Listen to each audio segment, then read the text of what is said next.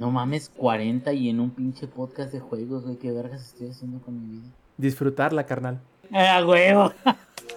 Langaria.net presenta Showtime. El podcast más grande. Hola y bienvenidos a la edición 326 del Showtime Podcast. Así es, no estábamos muertos, solo andábamos como que medio de vacaciones y como que no nos podíamos poner de acuerdo, pero aquí estamos. Regresamos con el staff completo a una edición más de su Showtime Podcast. Y antes de pasar con las presentaciones, me gustaría eh, darles un ligero resumen de lo que planeamos platicarles en esta bella noche de martes, que parece que se va a hacer el día oficial, pero eso ya lo platicaremos después. Eh, queremos hablarles de Laika Dragon Gaiden, el hombre que borró su nombre.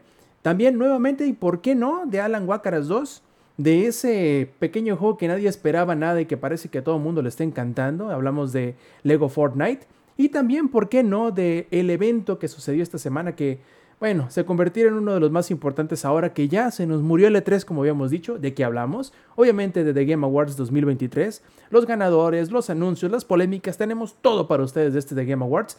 Pero antes de todo eso pasamos con las presentaciones. Primero que nada tenemos al productor de la versión en vivo, el Sampi Viejo. ¿Cómo estás? Buenas noches.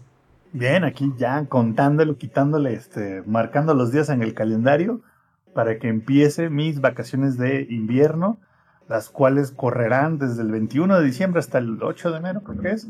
Así que estamos deseosos, o como diría el Grupo Marrano, ansiosos de que llegue ese aclamado jueves de la siguiente semana. Pero todo bien, ¿no? Y fíjate que hubo un pequeño temblor aquí en la Ciudad de México que sacó de pedo más de uno. A mí no me tocó, como que en esta parte de la ciudad no, no se sintió. Pero pues ahora sí que agradecido con el de arriba. Eso, te estaba sacando los que no te sacan este, esa lavadora que tuviste que subir hasta el quinto piso. Sí, no, hombre. Bueno, hombre, hoy, bueno, eso sí, hoy, hoy nos compramos una lavasecadora de estas y entre el portero y yo la subimos hasta el quinto piso sin elevador. Pero ¿Por qué pesa tu tanto? Primer punto, ya, ya tuviste tu primer punto ruco. Ya Sí, tuviste sí, tu ¿verdad? primer punto. sí. ¿Qué vergas con esto? No lo Sí. entiendo. Así de, ¿cuáles son los putos tornillos del transporte? ¿Y ahora qué hago con esta pinche tubería? ¿Y ahora dónde tiro el desagüe? ¿Y ahora cómo conecto esto? ¿A ¿Dónde va la toma del Ah, ah, ahora, ahora entiendo por qué mi papá me pregunta la contraseña del Netflix, güey. O sea, Sí, no- sí, sí, no, no, no, o sea, es demasiada información que uno tiene que tener en la cabeza, güey, como para recordarse la contraseña del Netflix, güey. Este, pero la subimos, güey, entre, entre el Benja y yo. Nomás fueron cinco pisos en elevador. Desconozco, fíjese que es- es- esto es uno de los grandes misterios del mundo moderno. Este, cada día las cosas se van haciendo más ligeras. No entiendo por qué chingados una lavadora va a pesar 90 kilogramos. Eso me sorprende, güey. O sea, no sé si las están hechas con titanio, güey, o plomo adentro. Yo no sé qué le ponen, güey. O sea, desconozco, güey. Realmente ¿Sabes que le desconozco. ponen amor, güey? Le No, yo, yo Ah, sé, está güey. Es la granja de datos que tiene adentro para la inteligencia artificial que dice que trae, Sí, güey. sí, sí, sí. Ah, porque esa es otra, güey. La, la- resulta que la lavadora tiene Wi-Fi, que la lavadora se conecta a la Alexa, pero...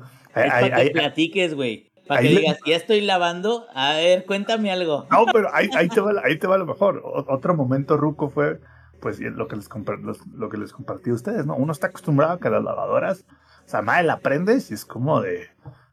Como T minus 10, ¿no? Así como de ahorita va a explotar esto, güey. La pinche lavadora es un chingo de ruido, es un cagadero, vibra, truena. O sea, uno está acostumbrado a ese tipo de lavadoras, ¿no? Ah, pues que conecta esta madre, que le pongo ta, ta, ta, y que no hace ruido, güey, nada. Te, Y te yo, compraste, te compraste una lavadora ninja, güey. Sí, güey, y yo así de chinga, o la subí Puede cinco matarte pisos. en tu sueño, güey. O sea, Y yo así de no mames que la subí cinco pisos y que no funciona esta mamada, güey. es, ese, ese es un pensamiento de Ruco, güey. Bienvenido al club. Sí, güey. Y así de, ¿y ahora quién verga la va a bajar para que venga el técnico? No, bueno, resulta que no, no, no, no está rota, güey. Simplemente es extremadamente silenciosa, güey. O sea, extremadamente silenciosa al punto de que tuve que asomarme un par de ocasiones a ver si sí estaba saliendo el agua con jabón y si sí estaba dando vuelta la ropa. Así que hoy, este, por primera vez la tecnología me ha este, humillado. Nunca me había pasado y resultó ser una puta lavadora lo que me vino a humillar. Y bueno, bueno, de- dejando frustración de lado y las eh, la- el, gradual convertimiento y asimilación hacia la adultez. Ya la próxima el, el Zampi va a dejar sus, sus crocs y se va a comprar unos tenis New Balance, dejando toda esa adultez posmoderna de lado. Tenemos al otro adultez aún más posmoderno que es el ingenierillo viejo. ¿Cómo estás? Buenas noches. Pero, pero antes de que vayamos allá, dice, la, dice el adito que es peor tener una, una lavadora metalera. Dice, esas madres te persiguen en tu sueño, güey. No, pero ahí te va, ahí te va, güey. Pero ahí te va, les agarras el ritmo, güey. Espérate un rato, pero ahí te va. Ahí te Eso va. es más de ruco todavía, güey. A huevo. Hola amiguitos, ¿cómo estamos? ¿Qué tal? Y dicho una, y dicho dos, y dicho No es, no es cierto, tres. el, el, el adito air fryer ya tengo, padre. Eso ya, eso Sí, ya. no, air fryer, ¿quién no, güey? El que no tenga, pobrecito de él. Yo no tengo air fryer, güey. Esta, Ah, esta- no esta semana fue semana no de- mames, de, Lick, de no estrenar este cosas para el hogar. Aparte de la lavadora, también el domingo compré un No, asador pero nuevo. Ahí te o va, sea, güey, ahí te va, ahí te va. Air fryer leaks. Air fryer no está. Bueno, digo. No, ya no están caras. Antes sí ya no estaban están carísimas. pesadas, güey. Antes estaban más pesadas que ahorita. Y, güey, te puedes hacer lo que se te dé tu pinche Y, gana. ahí güey, te haces, madre, un, güey. te haces unos pinches panes, güey, bien vergas, güey, así con Eh, queso y todo. Unas pinches salitas Huevo peludas sí. de te cagas. No, no, no, yo sí lo recomiendo. A mí lo que más risa me da del tema de la lavadora es que Samper está tan sacado de pedo por el poco ruido de la lavadora que igual y ni es tan silenciosa. Solo que en No, Cuba sí. utilizaban motores de tanque, güey, para, Puede para ser, los lavadores. Puede, puede ser, puede ser. Uno está acostumbrado que cuando prenden la lavadora, güey, simbra el piso, güey. Con sus ventiladores de motor de lavadora, güey. Ahora entiendo le- por qué no siente los, los, los temblores el Zampi, ¿eh? O sea, Sí, güey, no, hombre, güey. Esos, esos, esos ventiladores, dicen que tenían que ponerle una, un- una cobijita abajo, güey, porque si no. ¿qué, güey? ¿Qué?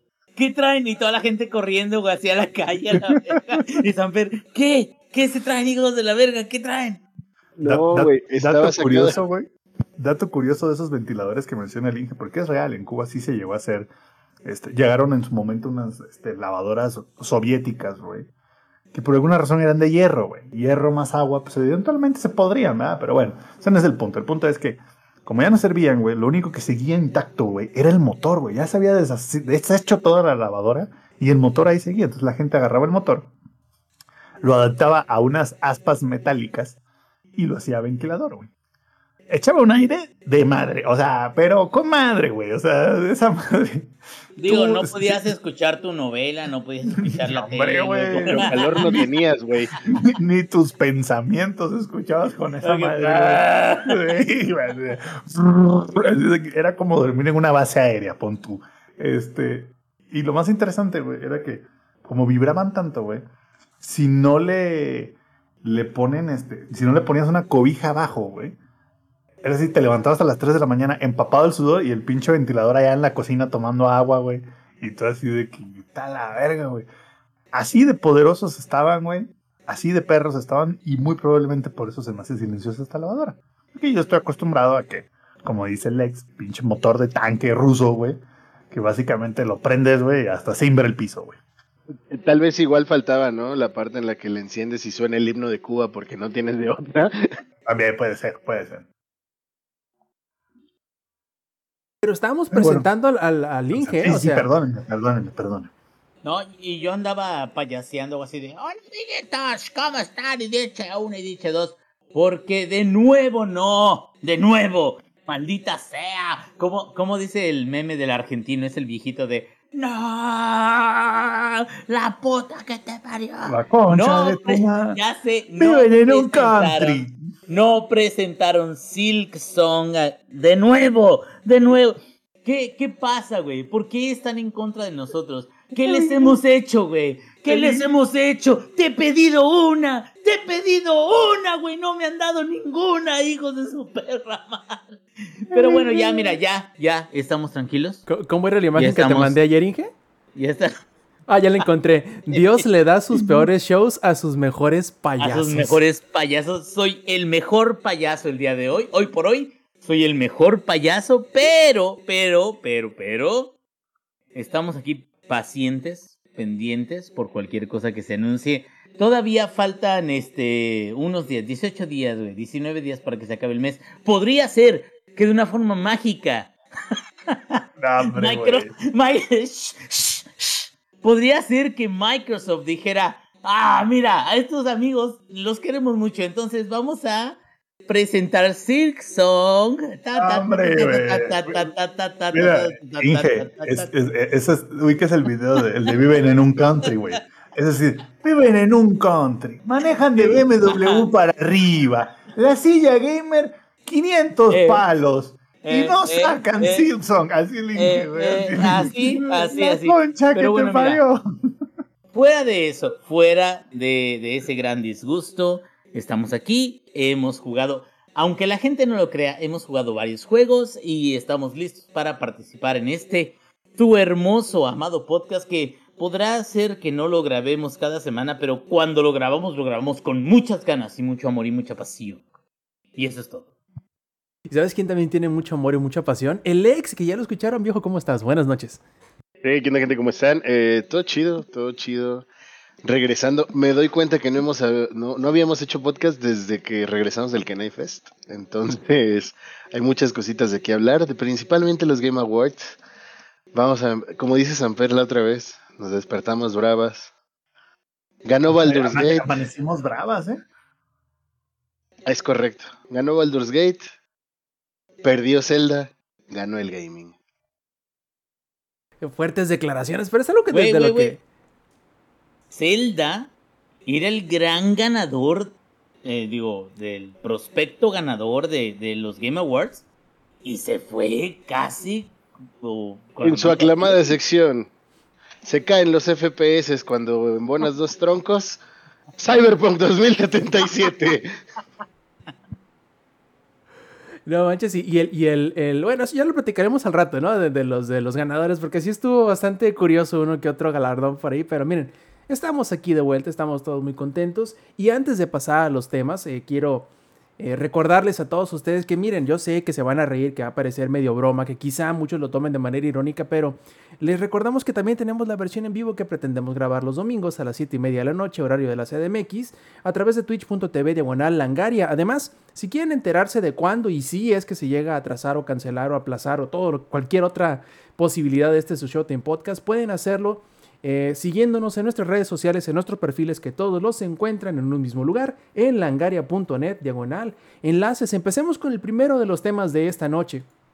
Para ello quiero invocar yo al ingenierillo, porque claro que sí vamos a hablarles de Like a Dragon Gaiden, el hombre que borró su nombre y ingenierillo, dime tú si estoy equivocado.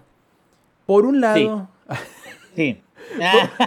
por un lado, creo Como que yo, yo también estoy equivocado. Yo Eh, eh, siempre estoy mal. no, no sé por qué, pero a veces como que me, me gusta empezar de como que al revés, por decirlo de alguna forma, eh, los temas y, y es que quiero preguntarte como que empezando por la conclusión y es, ¿no te parece que Like a Dragon Gaiden es al mismo tiempo el juego, el peor juego que le puedes recomendar a alguien que no conoce la saga de Yakuza? Pero por otro lado, si ya jugaste todos los juegos, es el que probablemente más vayas a disfrutar porque creo que curiosamente es ese juego dentro de la saga que tiene tantas referencias como no las tuvieron los demás juegos anteriores de la saga, porque ninguno de todos, a mi parecer al menos, tiene tantas menciones a cosas que pasaban en, otros juegos, a situaciones que estuvieron en otros juegos, personajes que eh, Kiryu, perdón, perdón, que Yoryu, discúlpame, este, que, Yoryu este, vivió en el pasado y que si no tienes la referencia de haberlo jugado, no vas a entender una chingada de como el 80% de lo que sucede en el juego. Y aún así, logra, porque a todos los que he escuchado mencionar, a todos los que me han platicado que ya lo jugaron y que ya lo terminaron, yo creo que es el final más emotivo de toda la serie de Yakuza, al menos hasta ahora. Mira, la respuesta es sí. Sí, a qué, no sé, pero sí. No, mira, ahí te va. Bueno, y si me permites, digo, ge- gente bonita, gente bonita de Celaya, Guanajuato, muchas gracias por estarnos escuchando aquí en su podcast de confianza. Like a Dragon Gaiden, como dice Roberto Sainz, es, creo yo, para los fans de Kiryu, de Yoryu, de, ¿cómo se llama ese vergas? De este, Suzuki. de Suzuki en este, eh, Yakuza 5, en este, Nagasugai, estaba ahí, en Fukuoka. La verdad creo que para aquellos que no conocen la franquicia vale muy poco, la neta. Vale tan poco que, güey, no, no le entren por ahí. No, o sea, por ahí no es. Por ahí no es. Y muchas veces hemos recomendado, o yo he recomendado, eh, Like a Dragon o Ryuga Gotoku o Yakuza 0 como el punto de, de inicio de, de la franquicia. Pero la neta, la neta, sí creo que este es como un punto muy bueno para aquellos que quieren continuar prepararse para lo que viene.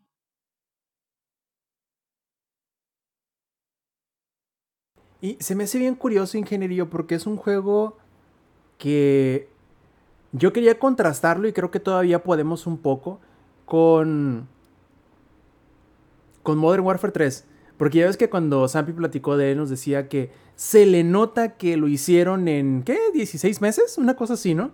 Se nota que lo hicieron en menos de dos años, que les faltó tiempo, que le faltan pedazos por aquí, por allá, que obviamente es un proyecto que, no digamos que es un proyecto fallido, pero es una cosa que lo forzaron a más no poder hacer un producto que a lo mejor es de una categoría mucho más arriba de la que debería de ser.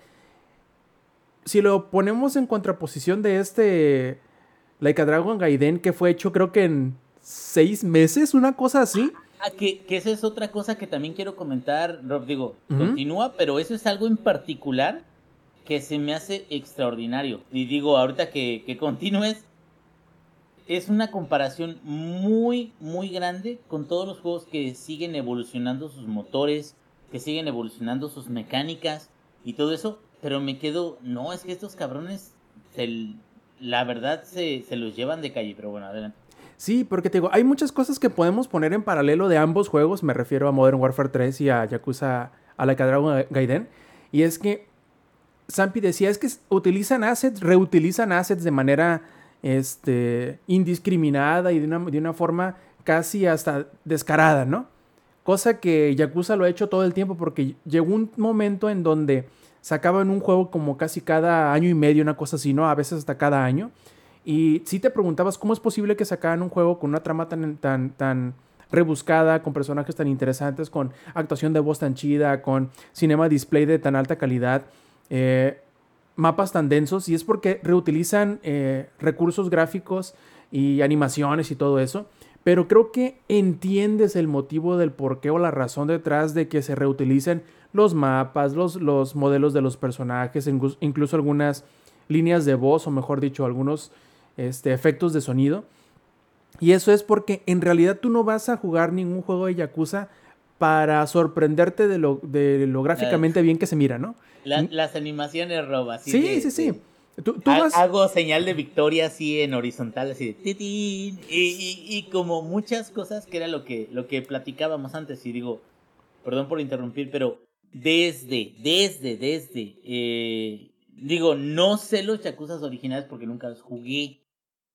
Pero desde el 4, 5, este, hasta podría decir el Ishin, podría decir este, el 0, podría decir, e, e, incluso los nuevos. Bueno, los nuevos a lo mejor ya no cargan tantos assets originales, pero aún así siguen siendo reutilizaciones que te quedas, güey, o sea, de plano, de plano, muchas de las historias que cuentan incluso son repeticiones o son iteraciones de lo que ya habían contado antes, güey. O sea, son historias sencillitas, pero son parte de lo que ya existía antes. Y de una forma extraña, si, si eres fan de la franquicia, eso no es un problema, ¿o no? Es que yo creo que, que lo entiendes. Dices, ok, comprendo por qué la parte importante del juego que es el factor ridiculez, la, el, el sinnúmero de, de, historias secundarias, todas las cosas que, todas las actividades eh, adicionales que puedes este, tener. La actuación, como te digo, la actuación de voz increíble. La trama que a veces, sobre todo en este, yo creo que es donde más se siente las partes medio forzadas o medio que tú dices, sí, chucha, pues ándale, sí, entiendo que, que, es, que, que A llegue a B, pero lo que está entre medio como que es muy difuso o no tiene mucho sentido, pero el, el final o la conclusión a la cual llegan creo que tiene... Eh, no te voy a decir que tiene mucho sentido, no te voy a decir que es una... que es una... un ejemplo a seguir y una genialidad del guionismo, no, para nada. Pero tú entiendes que la, las cosas en las cuales enfocan el tiempo que tienen, entre comillas, el poco tiempo que tienen, en este caso seis meses de desarrollo, para entregártelo, por ejemplo. Uy, pero eh, seis meses, no mames. Sí, es, o sea, yo en seis meses, o sea, cabrón, en seis meses a veces ni termino de jugar un juego. Ahora no me vas a decir hacer un perro juego. Exactamente. Y digo, para allá iba con mi comentario inicial es, mira, Pónganse a pensar en este pedo, cabrón.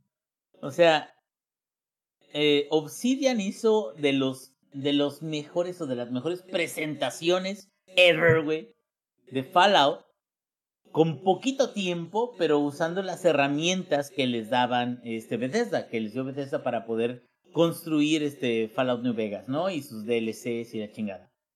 Estos hijos de la chingada, cabrón. Y, y a lo que voy es, me sorprende mucho porque dentro de lo que cabe, ah, yo jugué un poco más, no nada más la campaña, después de la campaña seguí jugando un poco más, tiene muchísimas cosas que son muy random o muchísimas cosas que son este juegos secundarios, aleatorios y cosas de ese tipo, pero me quedo, güey, me sorprende que tienen la capacidad de crear un, un juego prácticamente nuevo en menos de un año. O sea, nuevo me refiero a. Tiene karaoke, tiene minijuegos este, en arcade, tiene este sus maquinitas para obtener peluches, güey. O sea, así como los pinches güeyes de, de acá de las plazas de Walmart. Bueno, acá es Walmart de allá, es este algo más, de los clubes de Sega. Eh, tiene este billar, tiene eh, póker, tiene blackjack, tiene, o sea, tiene un montón de minijuegos. Mini racers, que no se te olvide. Güey, y, los mini racers son realmente, o sea, técnicamente son nada más variaciones de estadísticas donde tú tienes que atinarle qué estadísticas son las que van a hacer que gane tu carrito. Pero a lo que voy es, o sea, no mames, o sea, realmente, realmente, con las herramientas que tienen, pudieron construir un juego en un mapa, que, que esa es otra cosa, también ese es la, el beneficio de hacer, reutilizar mapas. Sotenbori, ¿cuántas veces no han usado Sotenbori? O sea, ha salido en muchos Yakuza, en el, en el, este, el 3 no me acuerdo, güey, pero en el... Del 4 en adelante, salió en el 4, en el 5, en el 6. En el 4, en el 5, en, no, en el 6. No, en el, en el, en el 7, que es el, es el Yakuza Like en Dragon, en y el en este. 0, en el 0, güey, sí, o sea, pero a lo que voy es, Sotenbori ya lo han usado mucho y aún así vuelven a utilizarlo. Y ya que vuelven a utilizarlo, lo usan y de todas formas es relevante, cabrón. O sea, Creo que eso se les puede, bueno, personalmente que soy fan de la franquicia, les aplaudo mucho de que es como un güey, o sea, ya llegué al barrio donde siempre he estado, ¿no?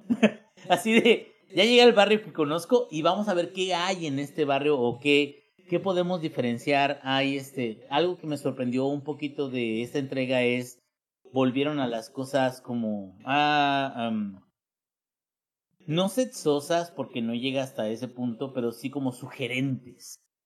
¿No? Que hay un minijuego que es como de hostess, como de, de este, muchachas que, que platicas con ellas y están exuberantes, si quieres verlo así. No creo que llegue al, al nivel de, de las fotos de Yakuza Kiwami 2 o de este el café internet de Yakuza Song of Life también ese estaba muy, estaba muy pesado. Pero me quedo, bueno, es de que en Like a Dragon, eh, donde está este con Ichiban y todos ellos, se habían alejado bastante de ese modelo, de un modelo donde había un minijuego que era como más sugerente. Ya se habían puesto como cosas más, sí, hay minijuegos, pero no hay alguno en particular que sea como para, para este, el público masculino, ¿no? Que está buscando como ese tipo de, de atracción o ese tipo de, de gusto. Pero fuera de eso me quedo. Oye, es que Ichiban es asexual, yo creo. Yo creo que sí. No, ahí te va. Según vi en un tráiler, bueno, y esto es aparte, güey. Según vi en un tráiler, no, güey. No, eh, no es cierto, güey. Porque según esto, lo rechazó Sadako.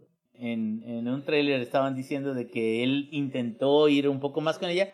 Que eso ya a lo mejor ya lo exploraremos más en la historia, que también es algo de lo que tenemos que platicar. Pero algo de lo que me gusta mucho de esta entrega de la, que- este, la que Dragon Gaiden es, número uno, güey. ¿Quieres más Yakuza? ¿Quieres más Ryuga Gotoku? Ahí está, cabrón. Es como un, cállate al pinche hocico, güey. O sea, ¿quieres más? Ahí está. Ya, o sea, cállate a la verga, güey. No, pero no es un juego completo. Cállate a la verga. ¿Quieres más? Ahí está, güey. Y ahí hay unas razones para partirle su madre a otros güeyes en la calle, ¿o no? Y déjame decirte que esa impresión de que no es un juego completo creo que está completamente errada. Aun- porque a pesar de que es cierto que puedes terminar el juego muy pronto, si te decides no este, explorar las, las actividades secundarias y las misiones adicionales, puedes hacerlo. Puedes intentar terminar el juego y hacerlo en qué te gusta, Inge. 6, 7, 8, menos de 10 horas. Pero a cómo le vas a sufrir con el último enemigo. No vas a poder contra él, yo creo. Y lo peor del caso es que, que el último jefe se sucede después de una seguidilla de, de- misiones y de subjefes, por decirlo de alguna forma.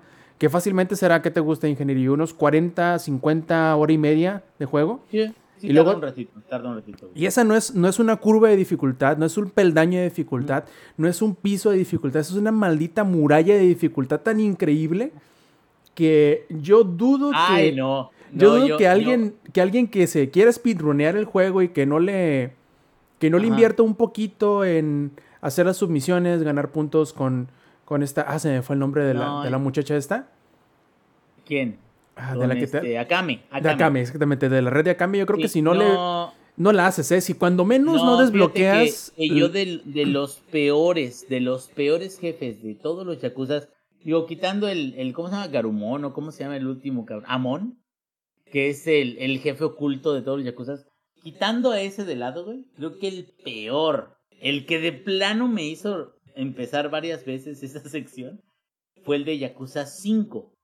Que es precisamente un pendejo que está como en un templo, güey. Al final me quedo hijo de la verga, güey. Me, me costó un montón. Porque incluso el de Yakuza 6, a pesar de que están bien mamados, que, que eso es, como- digo, es, es una parte, es una parte como de la cultura del juego. Pero es la parte de que te hagas, ¿por qué los villanos van a estar mamados, güey? O sea, no puede haber un villano gordo, no puede, no puede haber un villano grasoso, No, güey. así lo hay, que- lo hay.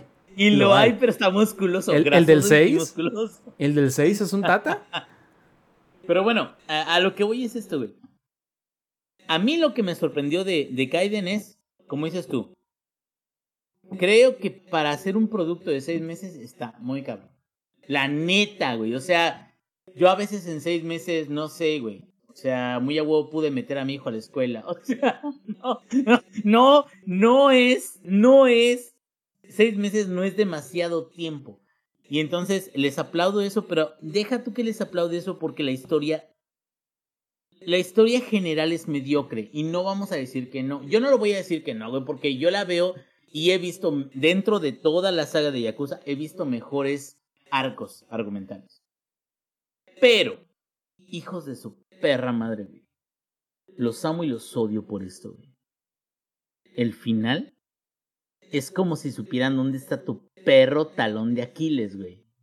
Y donde se quedan, ah, la historia estuvo media chafona, güey. No hay pedo, güey. Vamos a usar nuestros recursos, nuestras armas nucleares, güey.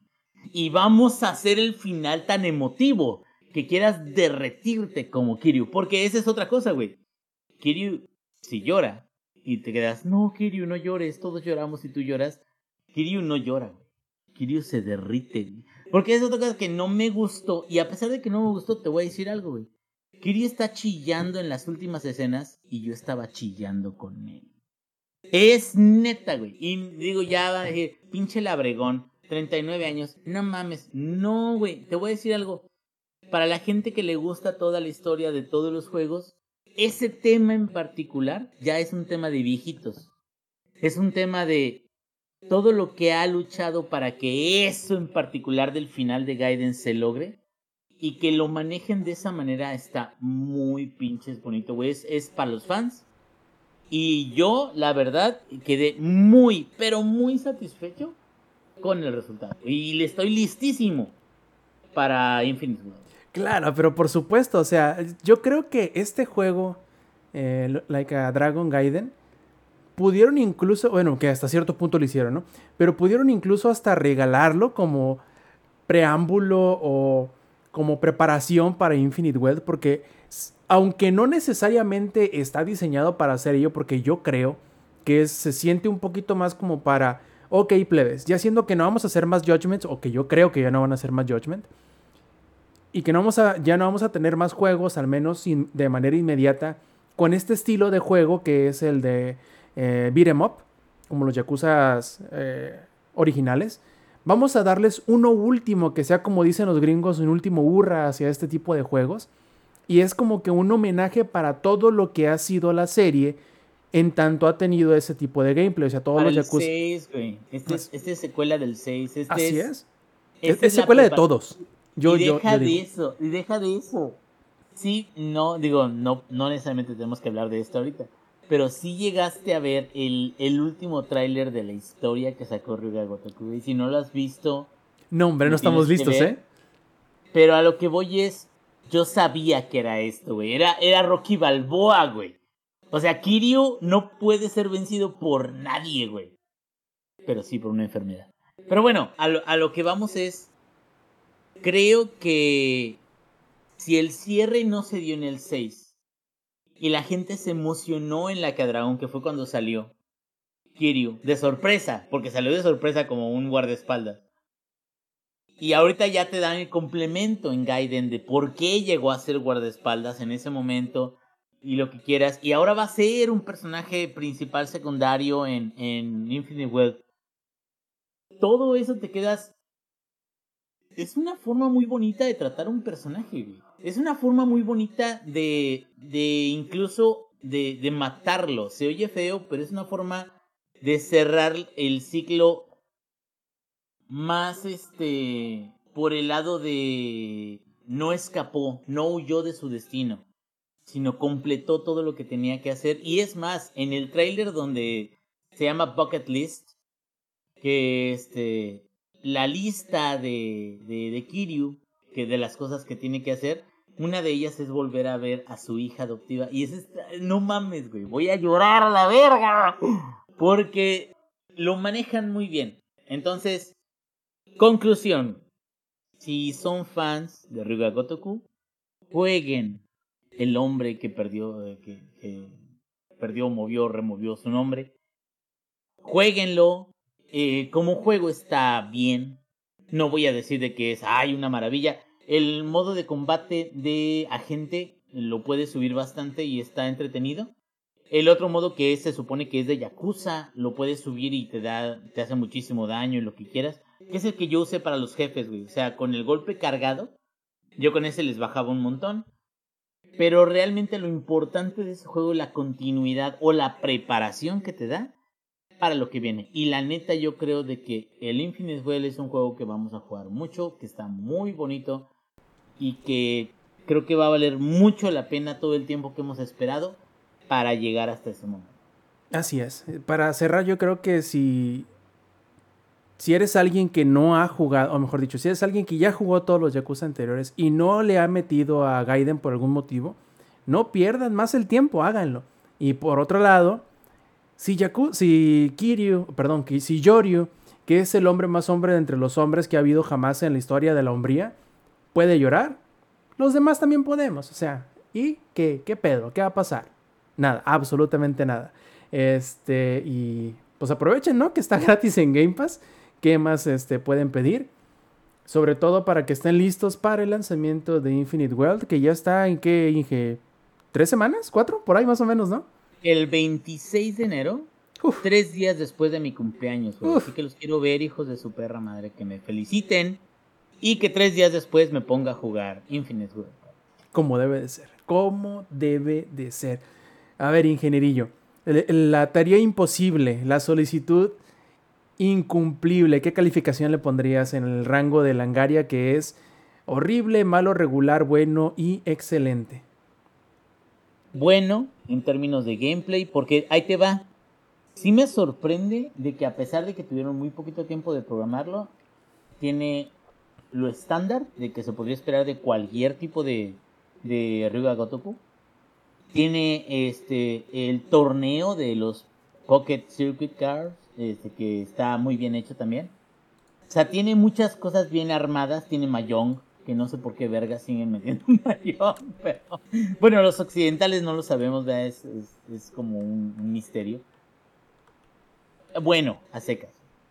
Y en términos de la historia, a pesar de que no creo que sea excelsa, creo que es algo muy importante que tienes que ver antes de empezar este Infinite World. Pero fuera de eso, no lo pondría más allá, güey. Sería bueno nada.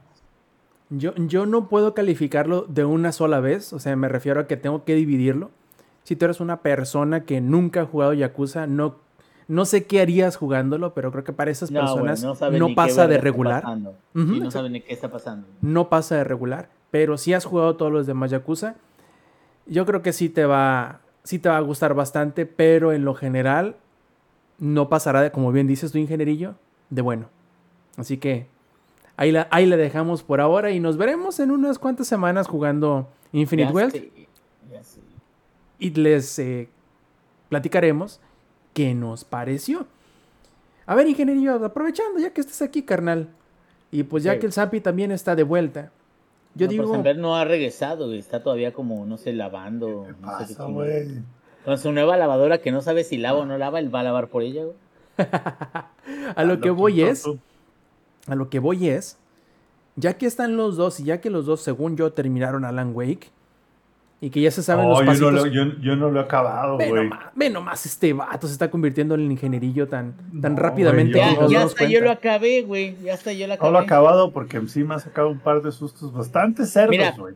Ya sé, no, pero ahí te va, güey. Mira, te voy a decir unas palabras que a lo mejor te van a ayudar, güey. Muéstrame el campeón de la luz, güey. Y yo te mostraré el heraldo de la oscuridad. Verga. Y bueno, continúa con la introducción porque esa es una parte muy importante del musical o una parte artística de Alan Wake. De hecho, para allá iba. Yo sé que los dos ya se saben el, el- el numerito bailable completo y pues platíquenos qué, qué tal, sobre todo ingenierillo, tú que recién estás experimentándolo y el, el Zampi que ya lleva más jugándolo que lo que les tomó a los de Yakuza terminar el Gaiden. A ver, cuéntanos qué tal. Sí. Dale, dale tú. Sams, dale tú, Sams, primero. Ahorita te complemento. No, yo creo que yo ya había hablado de, de güey- del Huácaras, así que te toca a ti, ingenierillo, porque yo ya había hablado del, del Huácaras y ya había hablado más que cosas excelentes, buenas y chingonas, así que te toca a ti. Mira, este, fíjate que yo empecé Alan Huacas eh, gracias a un señor, güey, un noruego, un noruego que, que su nombre, su apellido era Sam Parrish, no sé, no sé si lo conoce, que me, Pero, me permitió, me permitió descargar el juego y jugarlo, güey. Pero ahí te va, yo digo, para aquellos que no sepan, yo soy fan de Hueso Colorado de Remedy. No nada más de Alan Wake, es- este, yo, uno de mis juegos favoritos de hace muchísimos años fue eh, Max Payne. Una de las cosas gran que juego, me-. Una de las cosas que más me mamaban, que más me mamaban de Max Payne, fue la forma en la que entregaban la historia. O sea, el bullet time del gameplay era muy importante, era, era icónico para que el juego funcionara, pero la forma en la que el juego era presentada, eh, presentado y, y la, la historia como la manejaban, estaba muy cabrón, güey. O sea, no lo manejaban así en ningún otro juego. Hombre, era una película de acción, güey. Sí, sí, sí. Y hay unas escenas incluso que son de unas pesadillas de Max. Entonces, el, el- la misión es nada más atravesar la pesadilla, pero o sea, ese tipo de cosas te dan la pauta de decir, güey, de aquí viene. De aquí viene como que todo el aspecto este, artístico, argumental, que se ve reflejado ahorita en un producto que te quedas a la verga, güey. O sea, sí, ya, ya son una empresa mucho más grande, mucho más importante, mucho más este, trascendental.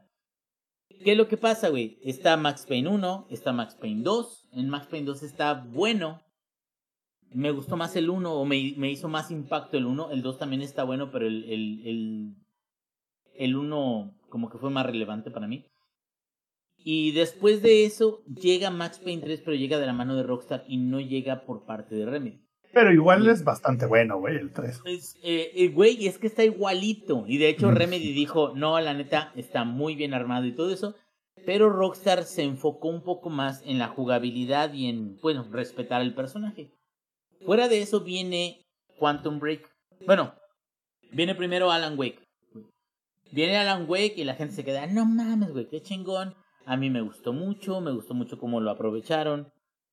La escena con los viejos, dios- eh, bueno, con la música, porque no salen ellos, güey, pero sale la música de los Old Gods of Asgard, güey, que es como un nivel final de uno de los capítulos donde se escucha el rock y estás matando sombras y estás, ma- o sea, eso está muy, muy, muy perrón, güey.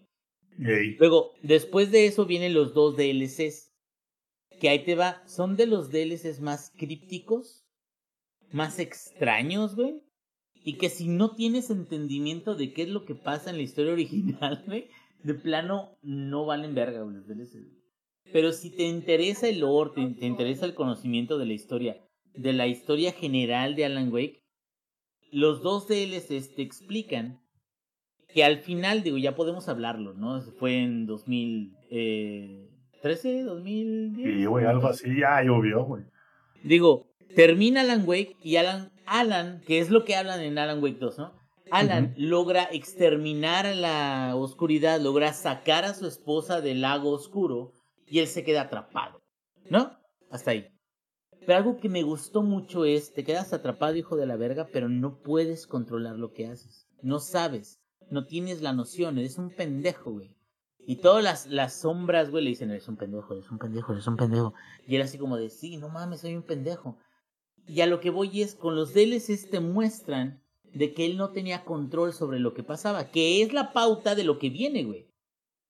Y hasta ahí te quedas, ah, sí, qué chingón. Viene American Nightmare, que es un standalone, que también es como una historia nada más ese, de lo ese que nunca lo jugué, güey, fíjate.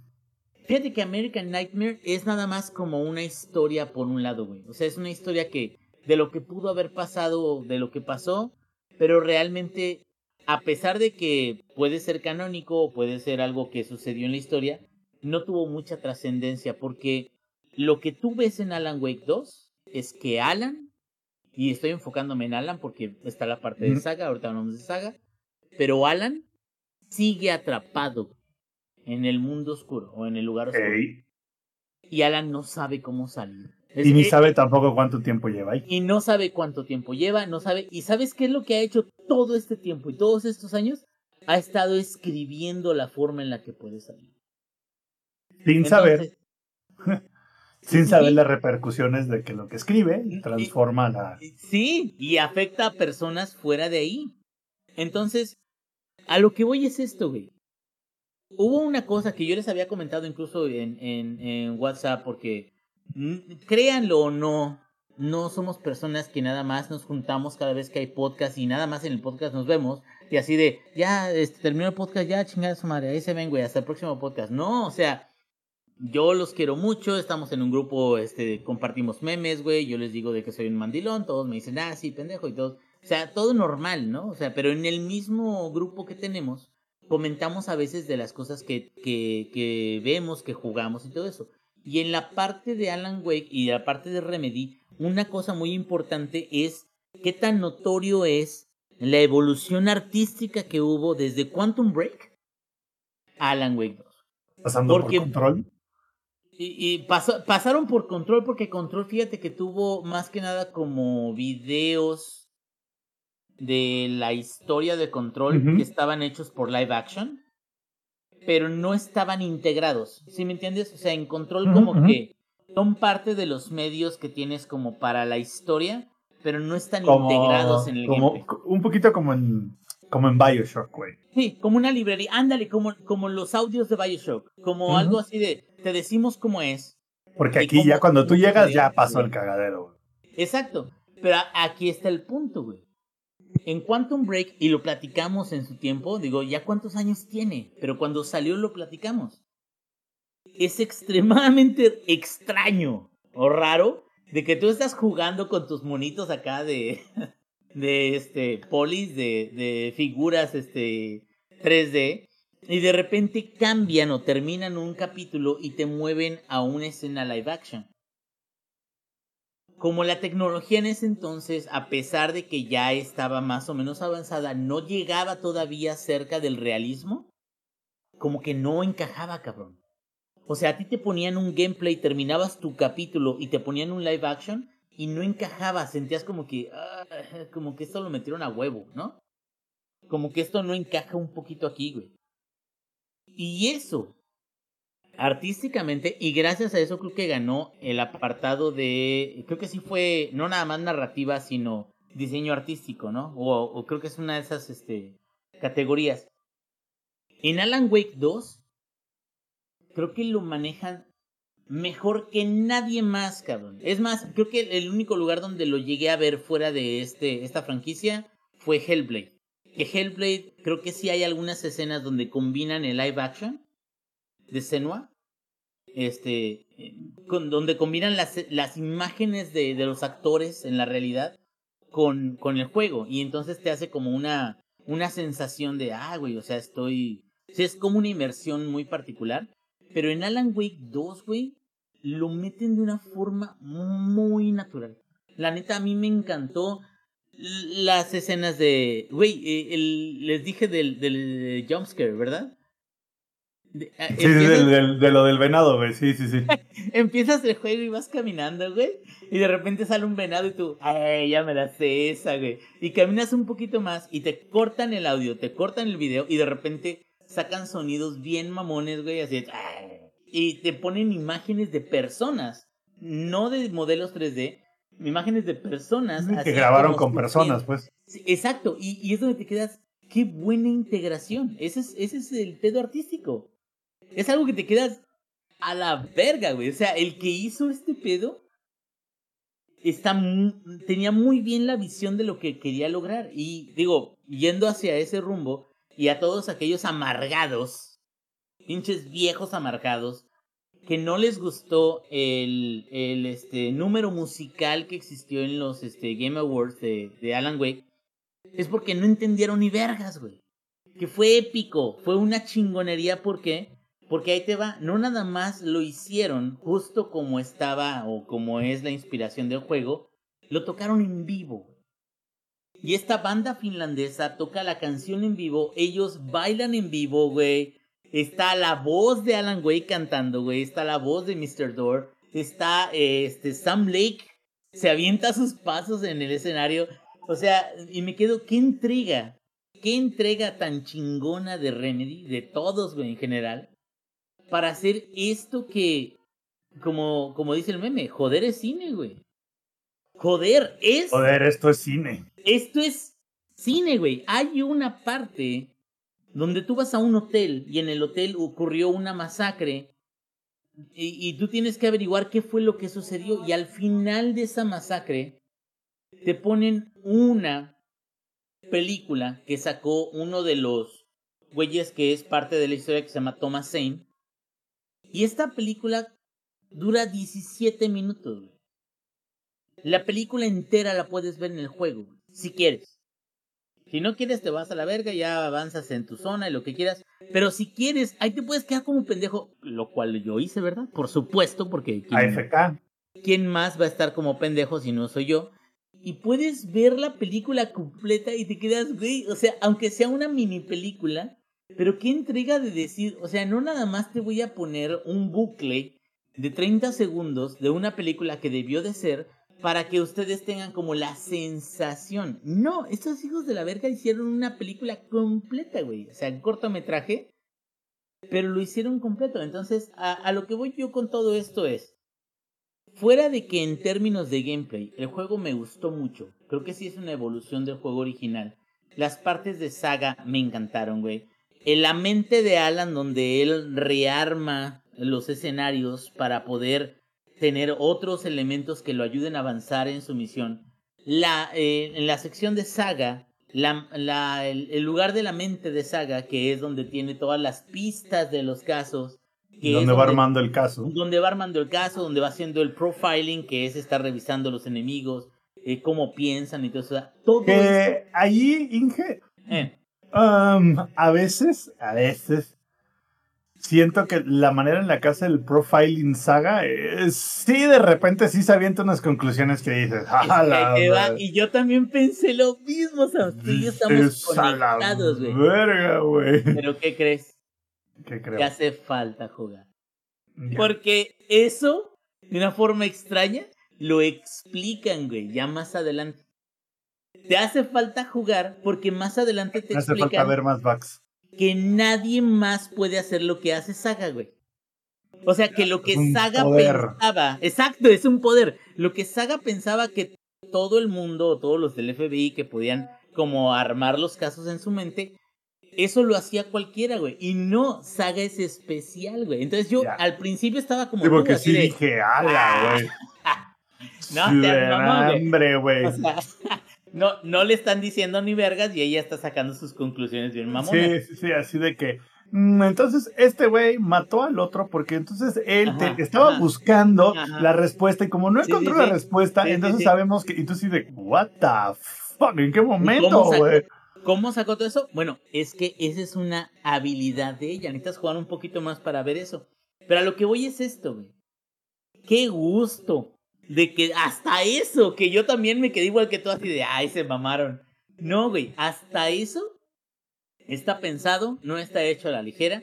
En el departamento artístico, el juego se ve muy mamón. No, se ve perrísimo, güey. Yo lo estoy Se jugando en el, mamón. en el Series X. E Eh, ¿Lo juegas con HDR, güey, en, en tu tele?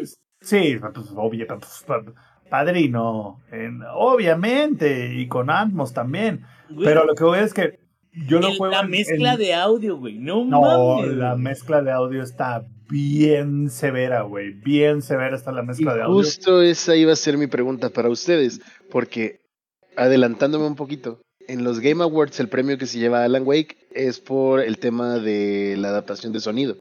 Entonces, ustedes que son los expertos de eso, quería saber su opinión. Está perrísimo, güey. Es-.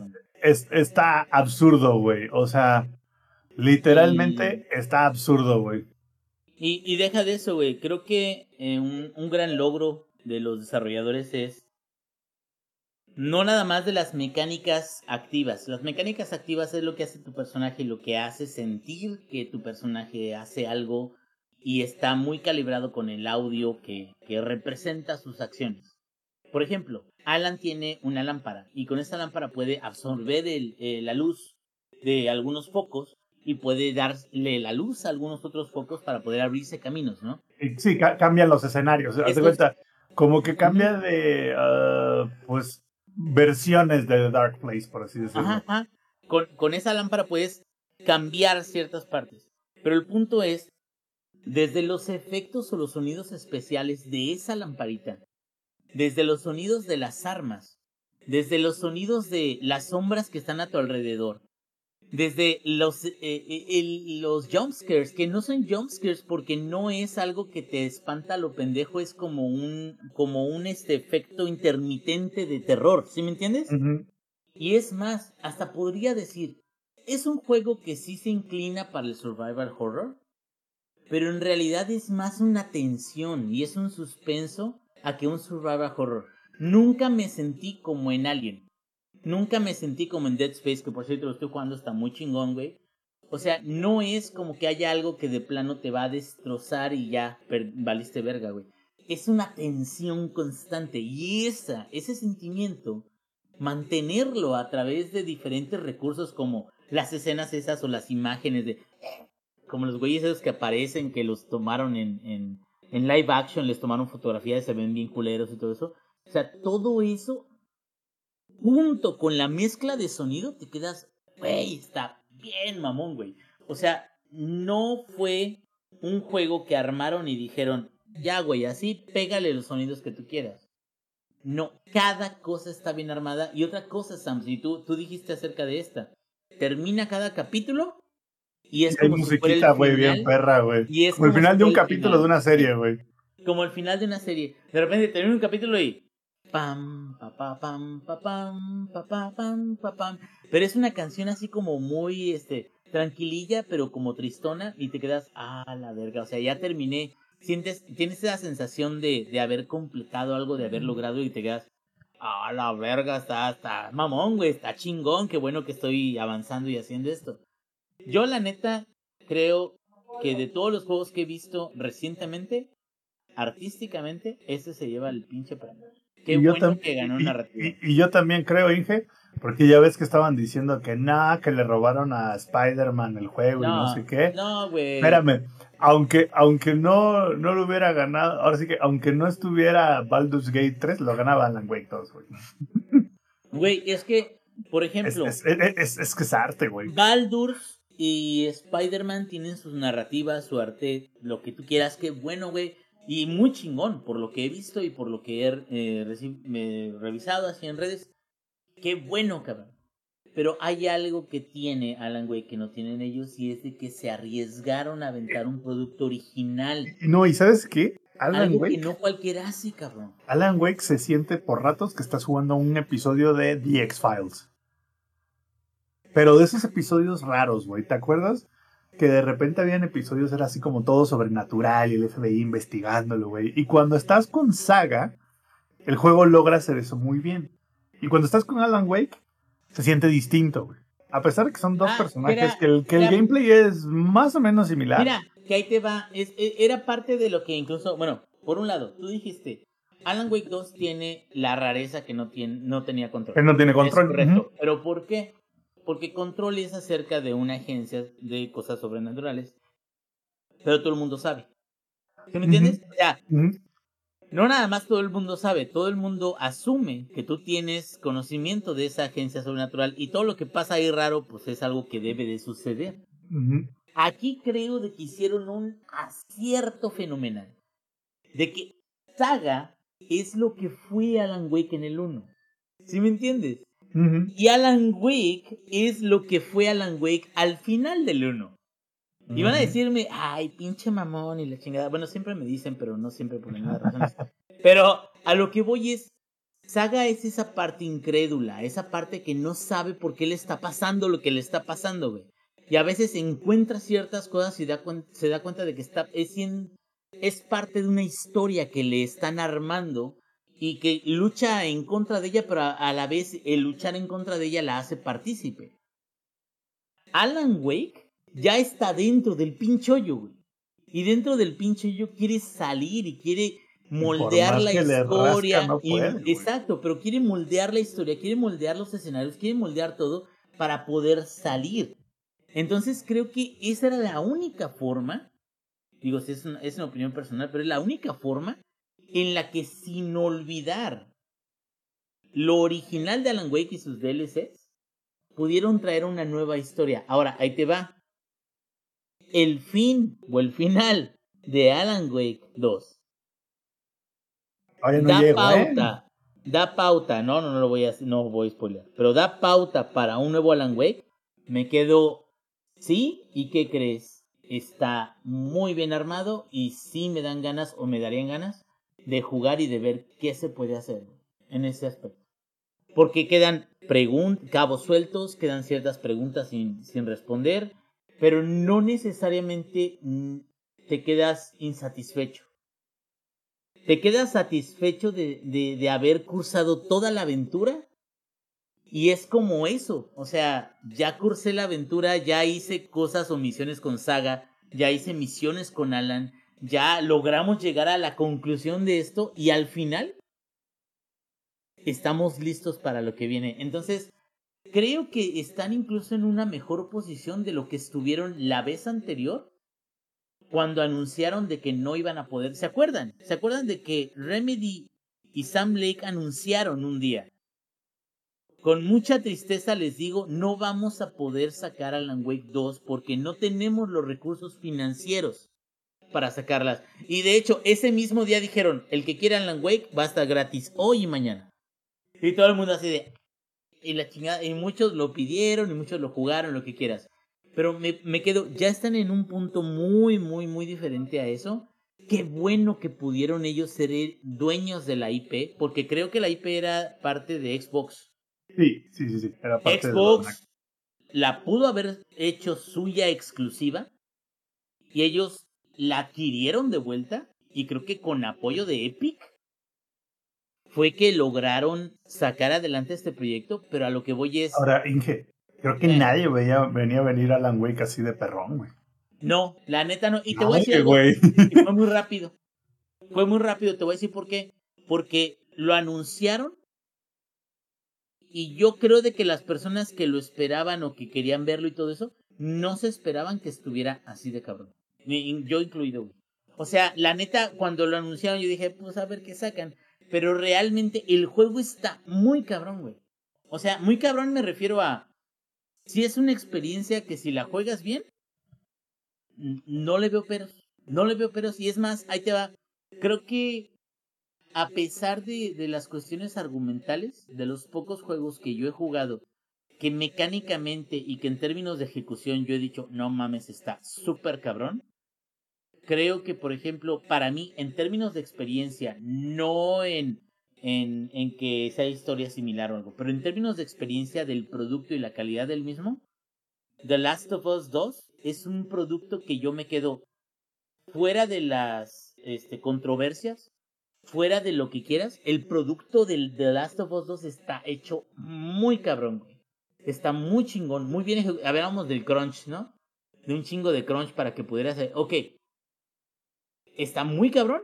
Alan Wake está tan cabrón como eso. O sea, está muy bien hecho, está muy bien desarrollado. No le veo peros. No le veo peros, cabrón. No, está no, muy está- bien hecho.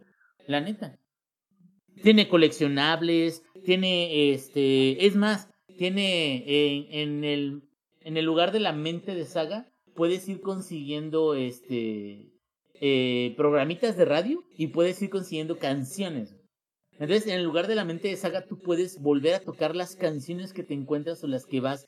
O sea, hay, hay cosas que te quedas, güey. No es nada más el puro hecho de decir, camino y encuentro las cosas y ya, ahí quedó y ya terminé el juego. No, sino hay cosas por encontrar, hay secretos por descubrir. Este, puedes encontrar formas de derrotar las sombras. Está muy completo. O sea, e- es como decíamos de God of War el primero, el de 2018. Bueno, no es el primero, es Bueno, el primero del, como del, el- sí, sí, de sí, la versión nórdica. de la versión nórdica. Pero a lo que voy es, el, el God of War de 2018 no nada más era la campaña de God of War. También tenía eh, Niflheim, tenía eh, contenido de Endgame, tenía armaduras que conseguir, tenía cosas... Y eso también te hace el juego más completo. Y es parte de lo que yo creo que también Alan Wake tiene. Tiene sus loncheras que te encuentras en el bosque o que te encuentras en otros lados tiene, este, o sea, más cosas. Creo que, no, güey, o sea, está a la altura de cualquier pinche juego. Y sí creo de que nada más no ganó el mejor juego del año porque salió Baldur's Gate en ese año. Fuera, si, si no ha salido Baldur's Gate, güey, Alan Wake 2 se lo hubiera llevado. Es, es No, no Spider-Man, no Spider-Man. No, es que Spider-Man es una, un producto, es, Spider-Man es los juegos de, digo, las películas de Marvel. Están chidas. Están muy buenas, entretenidas. Este, el, la última de Ant-Man está, oh, wow, la chica, pero, pero son películas de Marvel, son experiencias más cinemáticas. Es el la misma mecánica, sorprenden pues de que le agregan más poderes al, al personaje, pero realmente no es como algo que rompa. La neta, artísticamente, mis respetos para los adultos. Artísticamente creo que es de las cosas más valientes que he visto que entregan muy bien. Y por eso a mí me encantó el número musical de los Game Awards. Y muchos amargados dicen que no le entendieron y que pinche cringe y la chingada. No saben de lo que hablan, güey. O sea, está está muy meta ese pedo. Está, está muy bien hecho y está muy bien ejecutado. Y llevar ese mismo musical a un escenario, güey, está muy chingón. O sea, como, como que me quedo. Ni siquiera Tirso lo hizo, güey. Porque Tirso está, digo, independientemente de que es muy buen juego y que tiene muchas mecánicas muy libres y lo que quieras. No, güey. O sea, eh, y, yo les dije, no sé por qué no conecto con Zelda. Yo lo sé, eh, punto. Pero a lo que voy es, este juego me hizo sentir cosas, güey. Como dicen los fans de Taylor Swift, Taylor Swift me hace sentir cosas. Bueno, Alan Wake 2 me hizo sentir cosas que no había sentido en un juego desde hace mucho. Y no necesariamente son sexuales, son cosas, este, que, que creo que, que tiene su mérito que, que te hagan sentir. O sea, tiene, tiene un gran valor que algo que no crees que te va a sorprender te sorprenda y que tengas una experiencia diferente a simplemente un juego como servicio. Que no tiene nada de malo juego como servicio, simplemente es algo esperado, es algo que ya sabes que va a pasar, es algo que, que, que, que sabes que si sucede no pasa nada. Esta es una experiencia que te quedas verga, güey. Ya lo acabé, ahora qué hago. ¿Entiendes? Es qué chingón, ¿no? 10 10 o qué? De los pocos juegos que puedo decir, porque siempre trato de ser eh, reservado para eso, yo, de los pocos po- juegos que Sí, puedo sí decir, estamos. ¿tu No, pues, sí, sí es, sí es 10 de 10. yo le digo un 10. La net. Y te voy a decir algo, güey. Muchas veces uno, y, y dije que el Baldur's 10 y todo porque sí es un 10 también.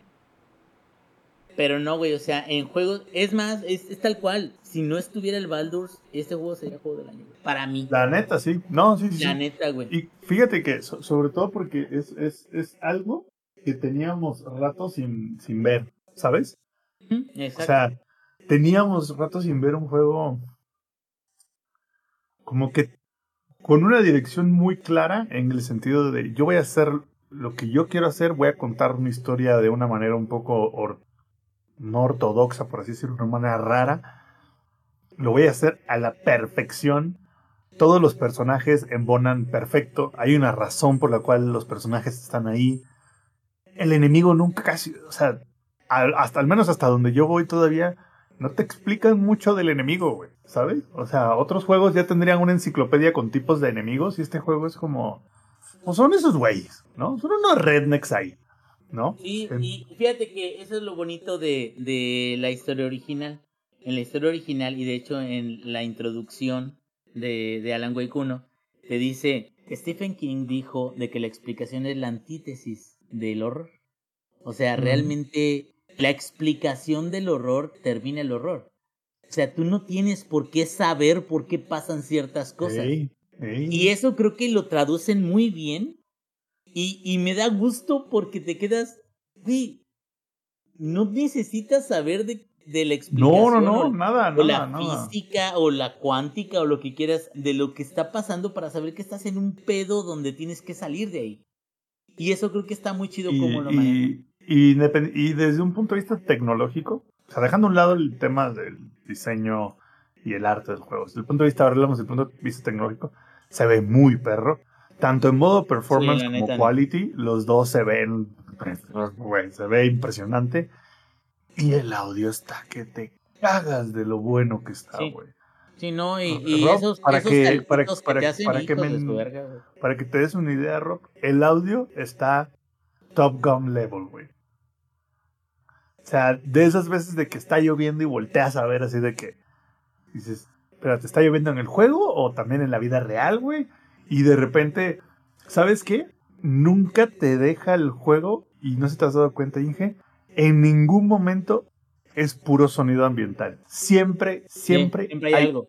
algo de música sonando. Y, y es la tensión, que es lo que te decía, más que Algo, un algo. survival horror, más que, ay, ahorita me va a atrapar un zombie. No, es como una tensión, güey, así de, "Ah, ¿ahora qué va a pasar? Aunque realmente sí, sí. los enemigos, ahí te va, porque es de gameplay y tú y yo lo platicamos. Los enemigos, nada más si te pones muy pinche loco, te matan. Pero Sí, si pero- la mides pero- bien, Si te apendejas tantito, te la clavan, güey. sí, eh, y es el pedo. Si no te apendejas, realmente no Pero- sentí pero- un gran. Pe- Pero gran creo peligro, que, pero creo que eso es parte de. O sea, el juego es como de. Eh, Ah, se quiere relajar este güey. Vamos a aventarle los enemigos cada Sí. cierto tiempo para que el güey no se relaje. ¿Sabes? O sí. sea, para evitar que el güey corra por el mapa diciendo, ah, no me van a, no me van a espantar. Vamos a, pusar- vamos a poner los enemigos cada cierto tiempo para que en el momento en el que tú empiezas a correr, güey, pum, en ese momento salen los enemigos, güey. Y es como de, ah, no, ya, porque es así.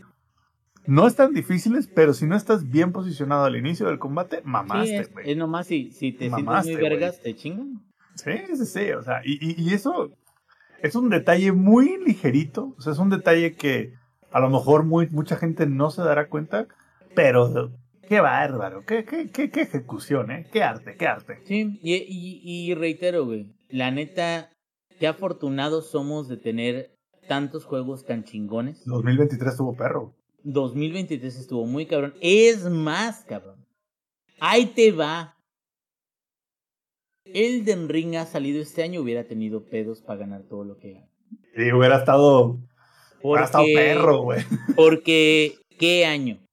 Qué año, qué chingón, qué bueno. Y la neta, sí. después de esto, güey, yo cuando voy y llevo a mis morros a la escuela, güey, pongo el heraldo de la oscuridad, güey, y me siento como que estoy luchando en contra de las sombras. Qué chingonería de que tenemos estos productos y que podemos disfrutarlos así. No, la verdad, sí, o sea, creo que, sobre todo estuvo muy perro el año y creo que también nadie lo vio venir Inge, ¿sabes? Sea, era un año donde no había mucha expectativa de lo que iba a salir y ¡ah, su madre! ¡Qué retrocachetiza nos pusieron a lo largo del año, eh! Sí, sí, sí, no, y, y mira, yo creí que Tirso iba a ser de lo más cabrón y no. no. ¡Hombre! De hecho, ya cosas. nadie habla de eso. Y esa es otra cosa, que, que ahí te quedas mm, sin demeritar Tirso, que qué chingón que se armó Tirso. Pero no sé, güey, o sea, como que todavía la gente sigue buscando otro tipo de experiencias. Y qué bueno que hay empresas y desarrolladores que las pueden otorgar.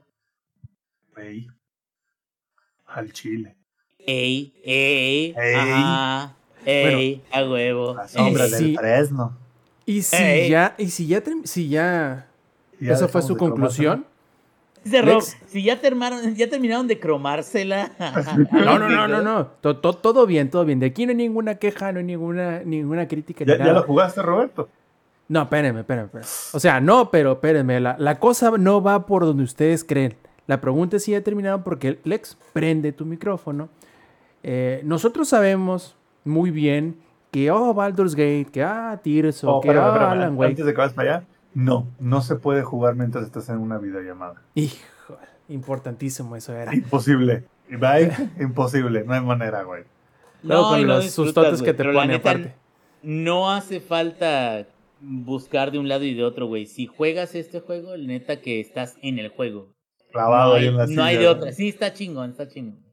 Pero bueno, perdóname, Rob, que te interrumpí, pero No, te no, estaba no. saltando a tu pregunta clásica. Está bien, está bien. está bien. Muy, muy, muy buena recordatorio de lo que se me estaba olvidando. Pero a lo que voy es a ver, Lex Ponte Trucha, porque nosotros sabemos aquí, que muy acá, que, que jueguito este, jueguito el otro, pero a lo mejor no tenemos conocimiento de, del gigante escondido y dormido que nadie esperaba y probablemente hubiese sido un contendiente seguro del, del para juego del año si se hubiera podido considerar. Y es algo que igualmente que Alan Wake... Ah, y ahí, ahí te va, ahí te va. Y a todos los. eh, y sí, excelente, excelente aportación, Lex. Pero ahí te va a todos los que dijeron que. Ay, los mamadores de Starfield. En este podcast jamás se dijo que Starfield iba a ser el juego del año. En este podcast se dijo que era un juego de 7, siempre, güey. Y ahí te va. Si no lo sueltan, reitero, puede seguir siendo el Skyrim de los próximos 10 años, güey. Pero si lo sueltan a la verga, ya, va a chingar a su madre como algo que nunca pasó. Continúa. Pero a lo que voy es que otro de los que nunca esperábamos ni siquiera ver porque se anunció y salió en una semana, es ese juego que ahorita tiene Alex, pero agarradísimo de cualquier lado de las greñas, podemos decir. Y es el- la revelación del año que conocemos como Lego Fortnite. Lex, explícanos qué pedo. Esto es Elden Ring, conoce a Minecraft. No, no estoy exagerando. Es, es, es neta. Y, y antes de ir ahí, no solamente es Lego Fortnite, de cosas que acaban de poner, bueno, acaban entre comillas, esto pasó el viernes. Eh, pusieron Guitar Hero Fortnite, Rocket League Fortnite y Lego Fortnite, ¿no? Pero eh, son modos de juego que ya anunciaron que se van a quedar de manera permanente, lo cual es algo increíble, impresionante. Dicen también, y esto es, esto es importantísimo, lo primero que pensé cuando salió el modo de juego de ritmo es, estaría bien chingón que pudieras conectar tus periféricos, si es que lo tienes, para jugar como si fuera un Guitar Hero o un este, Rock Band, ¿no? Y dijeron que no en el momento de salida, pero que sí están trabajando ya en esa implementación, lo cual va a estar Y, ahí- y justo ahí te viniste. Sí, no lo voy a negar, mi pana. Mojaste, Lo el pan- que- mojaste que, o sea, los calzones. Sí, la verdad sí. O sea, tiene cosas, sus, sus pros y sus contras, ¿no? Porque obviamente tienen que ganarle varo y esto lo van a hacer a través de microtransacciones, cobrándote las canciones. Entonces, híjole, esa parte no me gusta mucho, pero bueno, ¿no? No, es un pero, juego- pero, güey, no sabes la cantidad de veces que yo he dicho, ¿por qué chingados no existe? ¿Por qué dejaron de morir a Ropa, güey? Y a Guitar Hero. Efectivamente, quién sabe en qué momento pasó. ¿En qué Pero- momento se perdió esa bonita tradición de, de mm, mm, unir a los jóvenes con la música rock a través de un juego? Sí, que, que eventualmente fue mutando y tenía rolas de todo, ¿no? Como aquí, que pues Pero tiene bueno. rolas del fin de semana y está Billie Eilish y así. Tiene, Entonces- este, tiene peso pluma. Todavía no, pero no dudo que lo vayan a implementar. Eh, es- ese intro de ella baila sola, no, no manches, Sí. güey. Through the fire and the los flames. ¿eh? corridos, los corridos tumbados tienen, tienen buen Sí, ritmo. si no y me lo creen- digo, lo digo en serio, lo digo en Y si, si, si no me creen, chéquense cualquier concierto en vivo de estos pelados y véanlo, vean nomás cómo está eso de tocar el intro de ella baila Eso es shredding, güey. Eso es Eh, shredding. ese está, no, no Nada está tan fácil, güey. Pero bueno, entonces con esas noticias dejándolas ahí sobre el aire, que son básicamente tres juegos gratuitos que están implementando dentro de Fortnite.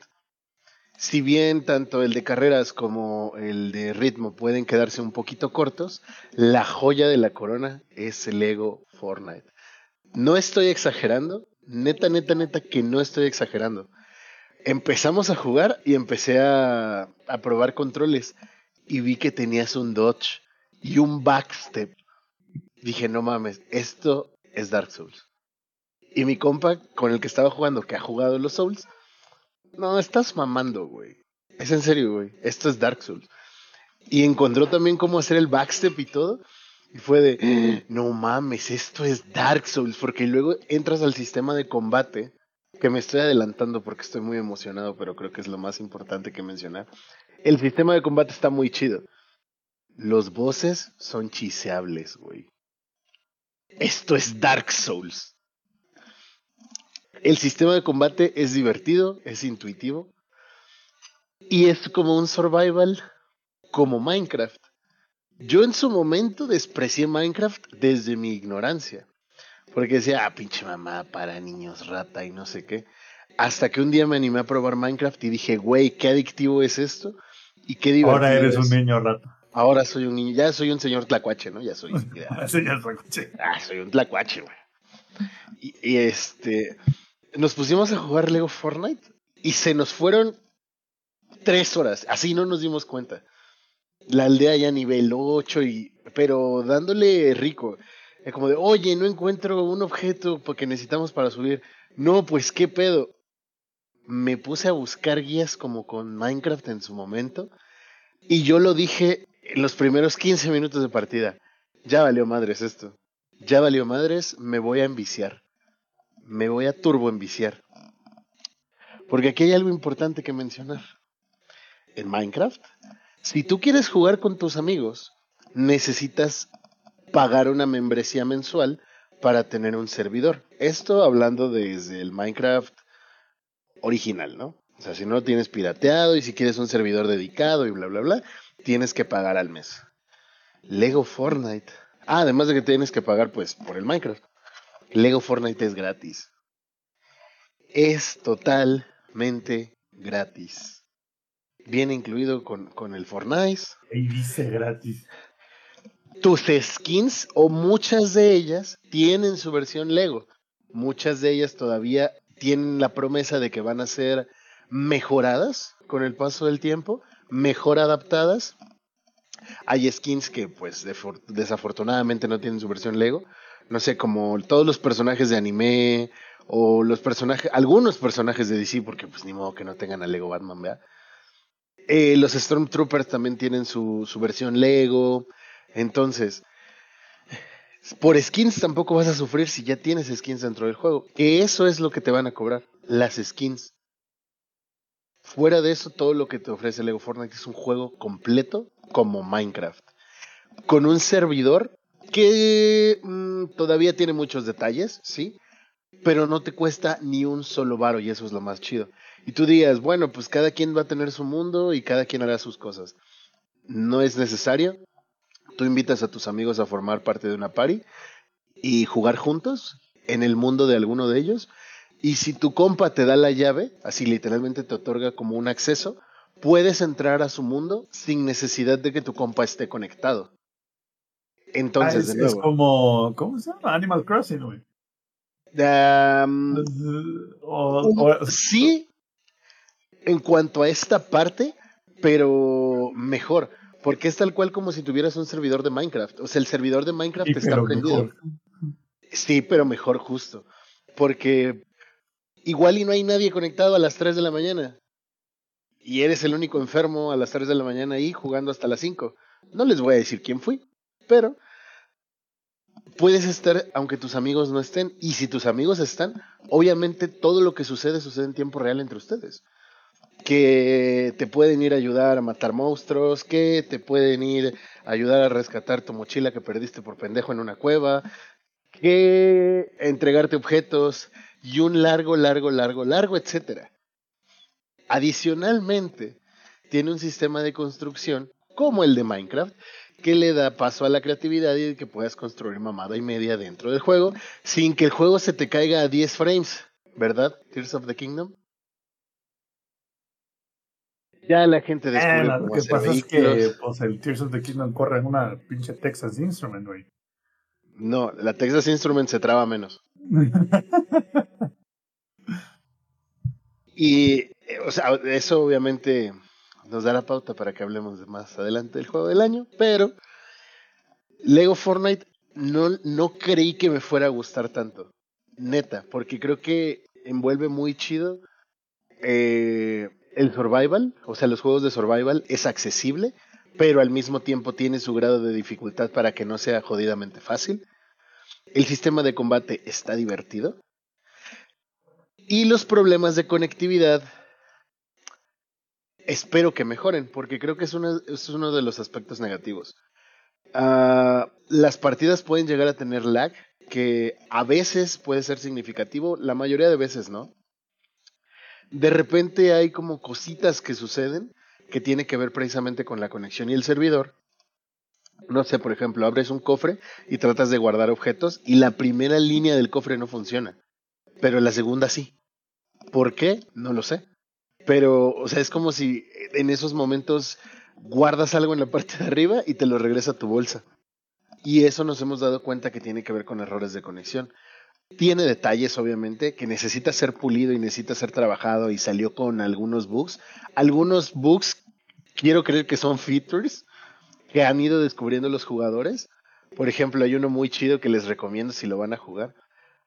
Antes de que se le vaya a romper alguna herramienta o arma, guárdenla, hagan un cofre, o sea, utilicen sus herramientas, ¿no? Ya que tengas varias, haces un cofre, crafteas un cofre, guardas tus herramientas dentro, rompes el cofre con tus manitas y tus herramientas salen como si no hubieran sido usadas. Excelente servicio. Eso, por ejemplo, que ha ido descubriendo la comunidad, son cosas como muy cura y, y que son chidas, pues. Hay otro, otro truquito que es construir mi primera vela, porque así se llama el objeto, mi primera vela. Lo construyes lo más pegado posible a una roca o a un árbol y la quitas con tus manos. Y como esa animación de cuando explota el objetito hace que explote el objeto más grande y farmeas de una manera más sencilla o cuando no tienes herramientas en el juego temprano. Entonces son cosas que ha ido descubriendo la comunidad y tú dirás, no manches, ya hay un montón de cosas y el juego no tiene ni una semana. Pero pues es que es Fortnite, güey. Es, es territorio niño rata, güey. Estoy de acuerdo, Lo- los Eh. niños ratas no, no duermen, güey. Solo los niños rata, ¿verdad? No, yo no. En mis 32 años yo no me quedé jugando hasta las 5 de la mañana en el mundo de uno de mis compas. Y, y está bien cagado porque cuando pasó todo eso, es el día uno, le digo a uno de mis amigos, güey, no me des llave de tu mundo, así que se quede, solo vamos a jugar cuando tú estés y ya. ¿no? Así me obligo a hacer mi propio mundo igual y da Ayúdame. hueva. No, no, no, espérate. Luego nos encontramos que otro amigo también estaba jugando, nos unimos a su party y nos invitó, y ponle tú que con, mi primer compa, con el Giram, este, teníamos, no sé, una aldea así apenas en construcción, en nivel 7, ya había aldeanitos, pero pues ahí vamos, ¿no? Progresando. Cuando nos invita mi otro compa a jugar, el vato tiene un fraccionamiento. Porque además se hizo como el, el server familiar de esos vatos y está jugando él con sus primos y todos tienen su casa en el fraccionamiento y todo. Hace rato ya me dieron las escrituras de mi terreno. Ya, ya tengo donde construir en el Fortnite Lego. Ojalá tuviera donde construir en la vida real, ¿no? Pero ya, ya me dieron mis escrituras y es, o sea, esos güeyes que ya están súper avanzados, pues obviamente como que el ambiente es distinto. Igual no deja de ser divertido y pues ustedes pueden crear su mundo, invitar a sus amigos. Es como Minecraft con cosas adicionales de otros survivals, incluso de Ark, me atrevo a decir, con sistemas de combate complejos, pero al mismo tiempo divertidos, con un ambiente que es, sí es retador, la verdad, o sea, tienes que ir, se nota que el juego te pide que vayas mejorando tu equipo sí o sí para poder enfrentarte a los siguientes retos, porque si no se te hace muy difícil y como en Dark Souls, claro que te puedes romper tu madre con el, el boss a puño limpio y encuerado, pero tienes que ser mecánicamente muy bueno para poder hacerlo, como en Dark Souls, y no estoy exagerando. Obviamente no es tan difícil como un Dark Souls, ¿no? Pero tiene como esa esa vibra y me gusta mucho por en general. No sé, creo que es un juego que cualquiera podría disfrutar. Cualquiera. A ver, calificación entonces en escala langaria. Le doy un bueno porque tiene todavía muchos detalles que necesitan ser pulidos para ser considerado un excelente juego. Pero hey, es gratis. Y la pregunta obligada antes de que se me olvide, ¿puedes jugarlo mientras estás en una videoconferencia? Sí, pero tienes que ser precavido. O sea, el juego al mismo tiempo de que es un survival te da mucha libertad al momento de ponerte a FK, pero para que tú te puedas poner a FK sí tienes que chambearle muy temprano para tener un lugar seguro en donde quedarte escondido si te hablan y te dicen, a ver, prende tu cámara. Y, y se los digo porque con mi nuevo horario de trabajo, yo estoy jugando Lego Fortnite a la par de mi horario laboral. Pero pues muchas veces obviamente me quedo FK, ¿no? Me quedo FK y ya en mi casita no me pasa nada, o en, o en mi fraccionamiento y así. Y ya pues, como ese tipo de cosas. Pero sí tienes que estar volteando de vez en cuando y regresando a hacer tus cosas. Y una de las cosas importantes también y relevantes para, para esto es, no manches, no le voy a dedicar todo mi tiempo a Lego Fortnite si no me va a dar niveles para el pase de batalla. Lo chingón es eso. Estos modos nuevos que acaban de implementar también te dan experiencia para el pase de batalla, lo cual te va a ir desbloqueando las skins y más pavos para comprar el siguiente y así. Entonces, nosotros en el tiempo que llevamos de jugar esta temporada, hemos jugado exageradamente 20 partidas del, del multijugador, del normal, del modo normal, y el resto nos lo hemos pasado en Lego Fortnite. Yo ahorita ya soy nivel 29 del pase de batalla. Nada más jugando Lego Fortnite.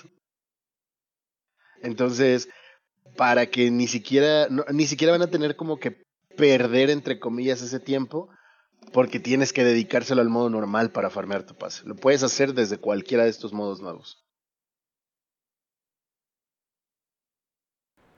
Pues va.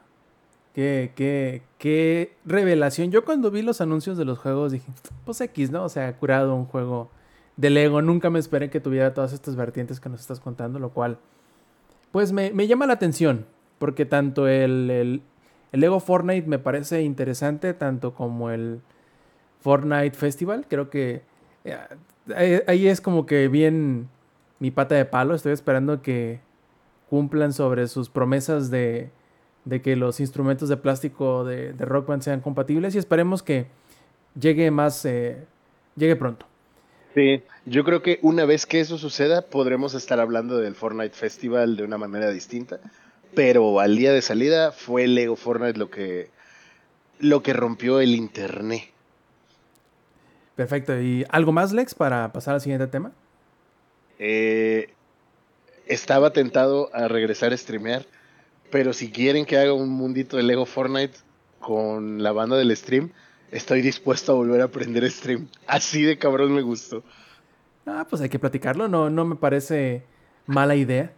Hay, hay- hay que hacer una serie, los lángaros jugando Lego Fortnite, y ya quiero ver a Samper ahí. Porque estoy seguro, piscar. Estoy seguro que sí se va a divertir, pero al mismo tiempo va a ser el vato de, no mames, unos putos lobos, güey, no puedo solo. y luego, putos lobos me la pelan, puedo solo contra el mundo. Y así, güey, va a crear como que su propio, su propia aldea lejos de la de nosotros. Sampertopía, no sé, güey, me imagino algo así. Claro, claro, porque ustedes me van a ir atrasando. Yo no soy comunista. No. Y voy a cobrar para pasar por mi aldea, por supuesto que sí. La cual estará sobre un yacimiento de petróleo, Misteriosamente. misteriosamente. Sí. Bueno, entonces pasemos al último tema de la noche, que son los Game Awards que se llevaron a cabo hace algunos días, hace casi una semana. Coincidentalmente fue como que en las mismas fechas en las que se estrenaron estas cosas de Fortnite que les comentamos.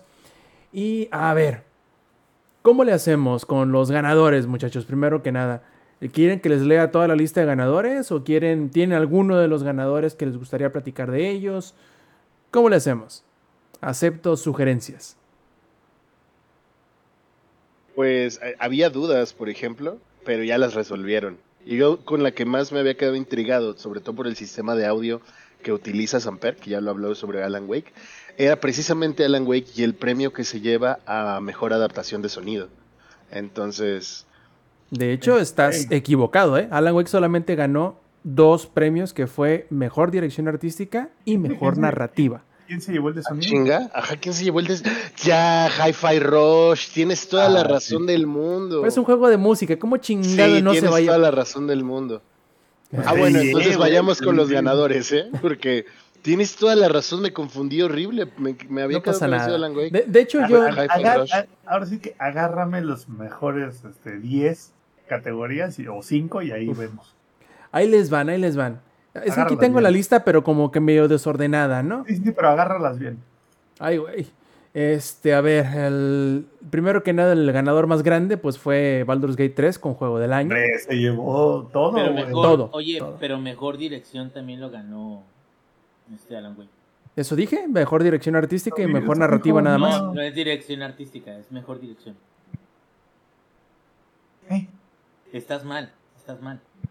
Bueno, con esa interrupción sin Estás, sentido estás de- mal, estás mal. Tío, ya, tío. Ya, tío. No, hijos de la chingada, yo estoy diciendo. Ya subas el cierre, tío. A ver, déjame, déjame ver porque según yo están todas ahí. Ah. Mejor dirección artística y mejor dirección. Son dos premios diferentes.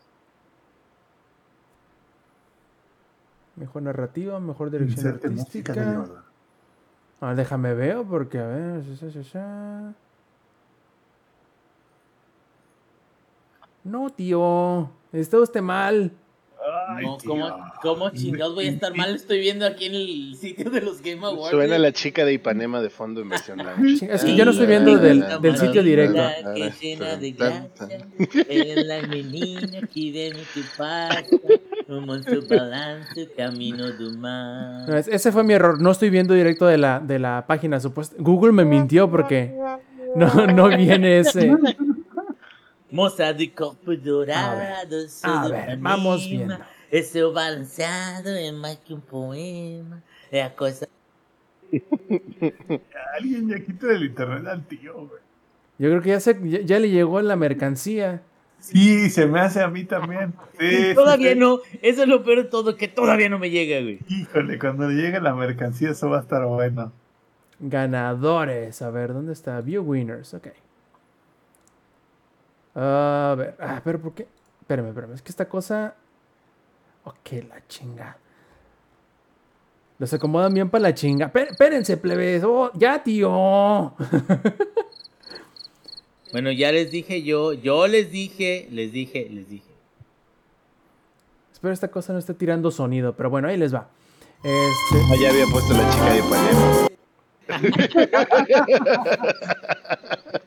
Mira, va- vamos a como, a como dice el sitio. Dice eh, juego del año, Baldur's Gate 3.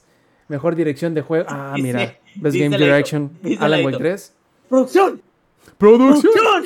Ah, que esa ya no- que me voy a andar metiendo con estos timios. Ah, y que se arreglen. Ah, no, mira, ya, ya vi mi error, güey. Es que Esta no es mi dice, cama.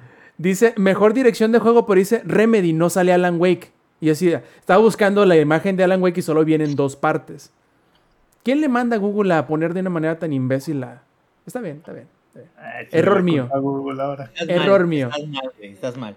Error mío. Pero no, pero no fue edición de sonido. Bueno, vámonos. Entonces, eh, se los voy a leer a como vienen, ¿no? Eh, juego del año Baldur's Gate 3. Mejor dirección, Alan Wake 2. Eh, mejor narrativa, Alan Wake 2 nuevamente. Mejor dirección de arte, Alan Wake 2. Ah, güey. Mejor música y score, eh, Final Fantasy XVI. Mejor diseño de audio, Hi-Fi Rush. Mejor actuación se la lleva Neil Newburn de Baldur's Gate, que es Asterion. Eh, mejor innovación en accesibilidad se lo lleva Forza Motorsport. Juegos para impacto se lo lleva Chia. O juegos con impacto. Eh, esta es la, la- la- la única categoría en la que digo, ok, que es el mejor juego ongoing, que es como el juego en curso. ¿Cuál creen que se lo llevó?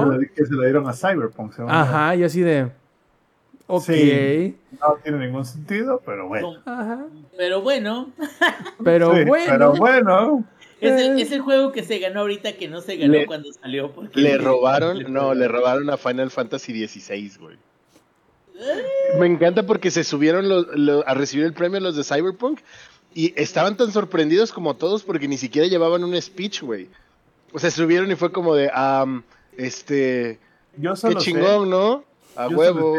El hecho de que no esté nominado siquiera American Truck Simulator o Euro Truck Simulator 2, esos premios son una basura. Porque Pa' si vamos a hablar de ongoing support, no podemos dejar a un lado a los Estoy de acuerdo. Pero ojo, sabemos todos en este podcast y los que nos escuchan allá afuera que los Game Awards no necesariamente van a premiar lo que se gane real, o sea, de una manera Son objetiva. los Es correcto. Son, recordemos que son premios de popularidad. Que muchos de ellos les entregan cosas que sí se merecen, como Baldur's Gate, o el año pasado el Den Ring, o podemos hacer una lista de ello. Pero no dejan de ser premios de popularidad. O sea, seamos conscientes también. Porque yo estoy de acuerdo con Samper. American Truck Simulator y Euro Truck no ha dejado de recibir servicio, eh, soporte, desde que salió. Y eso es mucho hablar. Y, y la otra categoría que yo creo que se parecen, pero igual están medio raras esas dos, es mejor apoyo a la comunidad que se lo llevó Baldur's Gate 3. Que, eh, ok. Eh, mejor juego independiente se lo llevó Sea of Stars, que no lo hemos ninguno lo hemos jugado, ¿verdad? Me extraña. No, ni nadie aquí. Y, y este, estos dos, o sea, el de mejor juego indie y el de mejor estreno de juego independiente, es como que, ok, no es como que la misma cosa, pero ok, Cocoon está bien que le den más este, visibilidad a más juegos independientes. Qué bueno que no ganó el mismo. Este, mejor juego móvil se lo lleva Honkai Star Rail. Ok, está bien. Me- Esta, esta es otra de las categorías que como que, no voy a decir que no estoy de acuerdo, pero como que mejor juego de VR o AR, o sea, de realidad virtual ¿Realidad o... Ajá. Ajá.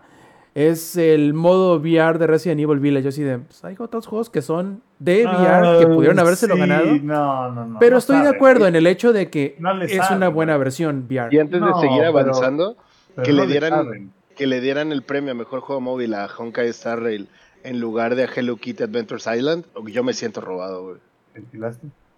Pero, sa- ¿sabes qué tiene a su favor Honkai en lugar de, de Hello Kitty? Las waifus. Mm, Además, que No, Honkai es gratis y la de Hello Kitty, pues tienes que. No lo puedes ni comprar. Tiene que ser en la suscripción de Apple. O no lo Ah, puedes ya. jugar. Creo, creo que no digo que eso le quite puntos, pero es una consideración que yo creo que de alguna Sí, manera. afectó como en su momento a God of War. ¿Estás comparando Halo Kitty Adventures Island con God of War? Sí, es correcto. La accesibilidad no? es importante. Así A es. esto, a esto nos lleva The Game Awards. Mejor juego de acción. con los Game Awards. Mejor juego de acción. Lex, por favor, ¿cuál es el mejor juego de acción? Baldur's Gate 3. Eh, Casi. Armored Core 6. Fires Es of que, Rubicon. güey, yo no pude jugar Armored Core. No, yo Me sé, Es pero- de juegos que quiero que no he podido jugar. Está Armored Core, este, es, Los Dioses Caídos y ahorita Rogue Trader. Me encanta, güey, porque solo tuvo una nominación Armor Core y la ganó. Y la ganó. Eh, No y mejor juego de es acción y aventura, plebes. Obviamente lo ganó Marvel's Spider-Man 2. Eh, no es cierto, se lo ganó Tears of the Kingdom. ah, te creas. Este video tocando ahí las heridas, tocando las fibras más profundas. Ah, perdón, perdón. Ah, El que sigue es mejor RPG, que obvia, obviamente se lo ganó Starfield, ¿no es cierto? Lo ganó Baldur's Gate 3 nuevamente. Mejor, mejor juego de peleas, digo. Estuvo reñida la, la pelea entre Pocket Braver y Nickelodeon All Star Brawl 2, pero obviamente lo ganó God of Rock. No es cierto, lo ganó Street Fighter 6. No mames, güey, no tenían cómo competir, o sea. Estaba Mortal Kombat 1, que aunque no dudo Bueno. que sea un gran juego, es que la, la- la pelota en la ingle es la pelota en la ingle, La güey. pelota Street en la- Fighter- Street Fighter sí está muy cabrón. Eh, solamente como dato random cultural para las personas allá afuera, Disney Plus tiene censurado un capítulo de Bluey porque a Bandit le pegan en la entrepierna y dice, Ah. ah, mi ingle. y es que la pelota en la ingle es la pelota en la ingle. Definitivamente. Luego viene mejor juego familiar, plebes. Y lo gana Super Mario Bros. Wonder. Yo no esperaba que lo fuera a ganar. Y no digo que sea un mal juego. De hecho, creo que en la reseña que, que hicimos aquí en el podcast, yo lo. Lo alabé mucho en su multijugador porque es la primera vez que un juego de Mario intenta hacer un multijugador en línea y lo hace de una manera tan, tan bien hecha. Pero también, por otro lado, creo que era el único categoría donde iban a poder darle el juego, darle un galardón a Mario. Y yo creo que por eso es que va sobre otros juegos como, por ejemplo, Party Animals, que pues es un juego para familia, para jugarse en familia. Y aunque Mario Wonder lo puedes jugar en familia, no es necesariamente un juego que su principal atractivo yo creo sea multijugador, pero bueno, puede estar completamente equivocado. Eh, mejor juego de simulación y estrategia lo ganó obviamente Cities Skylines, no, no es cierto. Lo ganó Company of Heroes 3, tampoco es cierto. lo ganó Pikmin 4. Que nada en contra de Pikmin 4, pero yo creo que es más juego de estrategia esos dos, pero nuevamente creo que si iba a ganar Pikmin en algo, iba a ser aquí. No soy yo para decir cómo escogen esas madres, ¿no? No, o sea, y, y te digo, no es como que sobajar a Pikmin 4 es un gran juego. Todos los que conozco y que lo han jugado lo ponen en su lista de sus juegos favoritos del año.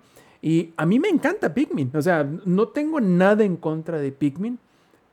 Pero, hijo, e- estuvo esos dos juegos, tanto Cities Skylines 2, que, que salió con sus pedos, pero Company of Heroes 3, digo, son bastantes bastante reconocidos dentro del género. Así que creo que, bueno, de menos agradezco que haya salido en un año diferente al Stormgate, que creo que el año próximo va a ser uno de los grandes favoritos para ganarlo.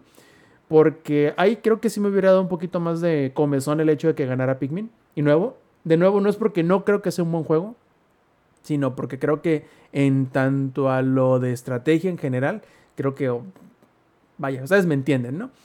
Y mejor juego de deportes y racing lo ganó, obviamente, Zampi. Claro que sí, lo ganó F123. Ah, te creas, lo ganó no, Forza no. Motorsport. O sea, no había competencia. Yo sé que, yo sé que y estaba. lo ganaba otro que no fuera el Forza Motorsport, me mataba, güey. O sea, entiendo que está Hot Wheels Unleashed 2, que es muy bueno. No, Entiendo no, que no, está- No, no, no, no, no. Está el FIFA 24, que ya no se llama FIFA Ah. 24. No, pero, eh, pero esa madre, se- hasta los fiferos se cagaron en esa madre, güey. No, pero o- obviamente estoy, estoy mamando, ¿no? Eh, Hot Wheels sí es muy bueno. Gran turismo, güey. pero- Gran turismo. Ah, Oh, Pero claro, el más grande competidor de Forza Motorsport era The Crew Motor Fest. Todos estamos de acuerdo, pero pues se quedó lejos el cabrón. Se quedó lejísimos. Sin hambre, güey, no entro ni en la conversación. Mejor Resultó ser otro de Crew más. Y fíjense que mejor multijugador, güey. O sea, estaba Diablo 4, estaba Party Animals, estaba Street Fighter 6 y estaba Super Mario Bros. Wonder. Y lo ganó Baldur's Gate 3. Pero nosotros no hemos jugado en multiplayer de este, pero. Bueno, en multiplayer, mejor dicho. Pero la, el solo hecho de poder jugar un juego tan complicado en cuanto a historia, con tantas decisiones, con tantos personajes, con tantas intercombinaciones que tienen las, las decisiones que puedes hacer, que te permitan intentar romperlo con varias personas jugando la misma partida al mismo tiempo, me parece una genialidad. Y, y no sé si han visto algún gameplay de alguien jugando en multiplayer Baldur's Gate 3, es una locura, la verdad. No, no sé cómo permitieron hacer, no sé cómo lograron hacer tantas cosas con el multijugador y entiendo el, el, el premio. ¿eh? Mejor adaptación, plebes. El año pasado ganó Arkane, que aunque teníamos este Cyberpunk, sí ganó Arkane, ¿verdad? Sí, sí, ganó Arkane. Aunque tenemos Cyberpunk, hijo, Arkane era otra cosa, ¿eh? Y ahora tenemos a. Uf, Twisted Metal, güey, que está, está cagada, la neta, está cagada.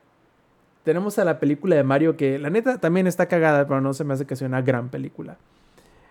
Y a pesar de que yo Gran Turismo creo que es una gran película, no le llega ninguno de esos, y Castlevania Nocturne no lo he visto, pero ninguno de esos le llega a los talones a The Last of Us, que fue quien terminó ganándolo, porque qué, qué temporada tan cabrona, tan pero tan cabrona la, la, la de The Last of Us, y la neta no había competencia en esa categoría. Y por último, el juego más anticipado del año próximo, que es Final Fantasy VII Rebirth, que le ganó a Hades, ingenierillo. ¿Cómo la ves? Le ganó a Hades, cara. Mira, Lo se cual quedó- es sorprendente. Sí, Tanto, yo también ¿eh? me quedé. Porque según yo, y en lo que yo he visto en redes sociales, Hades 2 sí es de las cosas más deseadas del otro año, y yo me incluyo ahí, ¿eh? Me Lo- emociona más Hades 2 que Final Fantasy 7. Aunque fíjate que es truco, porque Hades 2 va a ser el juego más anticipado de 2024 y también lo va a ser de 2025, porque no va a salir el, el año próximo. Va a salir en, en- en Early Access. Pero todos sabemos que eso no cuenta, porque si no hubiera ganado Baldur's Gate 3 se hace cuatro años que empezó su Early Access, así que no, no cuenta. Vas a ver que el año próximo va a volver a estar y probablemente sí lo vaya a ganar. Eh, ¿Y ya son todos? Ah, ah, no, el, crea- el creador de contenido del año que lo, ganó esta chica Iron Mouse. Ah, falta lo de esports. El evento de esports, Así es. el mejor evento de esports del año, que yo creí que se lo iban a dar a la Game Changers de Valorant, y se lo llevó el Worlds de LOLcito. Mm, No sé si fue porque es la, la cuarta de Faker, pero en general el evento se veía que estaba muy bien. Es que creo que también fue el evento de esports más visto del año. Entonces, si eso es una consideración a tomar en cuenta, claro que lo iba a ganar. También tenemos el mejor. Poniéndolo como en contraste, el mejor juego de esports terminó siendo Valorant. Es correcto. Y creímos que iba a ser al revés toda la banda. Ya ves cómo es esto. El, el mejor atleta no quedaba de este. si se lo daban a alguien más, es que no había manera, güey. No había manera que se lo llevara a otro que no fuera papá Faker. Aunque, güey, Saigu está muy cabrón, la neta. Pero como aquí no llevamos eh, tan de cerca el- el- el- las ligas de Counter-Strike. Pero ese cabrón Saigu es una, es una mamada, la neta. eh. Pero Faker, es que no podían competir con Faker. Menos este año, porque se llevó la cuarta. Así es. El mejor equipo de esports, o no coincidentalmente, sino irónicamente se lo lleva GG Ajá, Gaming. JDG, es como de, ¿qué pedo? ¿Por qué no estaba T1 ahí? Nadie esperaba que fuera a ganar, yo supongo. Ni ellos, güey, se lo esperaban. Eh, mejor coach, eh, esta chica Christine Chi, o Potter, mejor conocida como Potter, que es Tenía la que dárselo. entrenadora de Valorant. Precisamente, ¿no? Hablando de, de- de Valorant. Sí, tenía que ser a ella. Y se nos acabó la lista. Yo creo que la, la única polémica que yo podría poner, o la única como que cae en el ridículo, es precisamente el de, el de Cyberpunk, ¿no? Es que yo creo que ahí sí le robaron a Final Fantasy XVI. ¿Cómo le vas a dar el mejor multijugador? No mames a Cyberpunk, güey. No, porque, y fíjate que la única, la única categoría en donde yo, si hubiese pensado que, que, que sería como que un robo, hubiese sido si Final Fantasy XVI no ganaba el mejor score.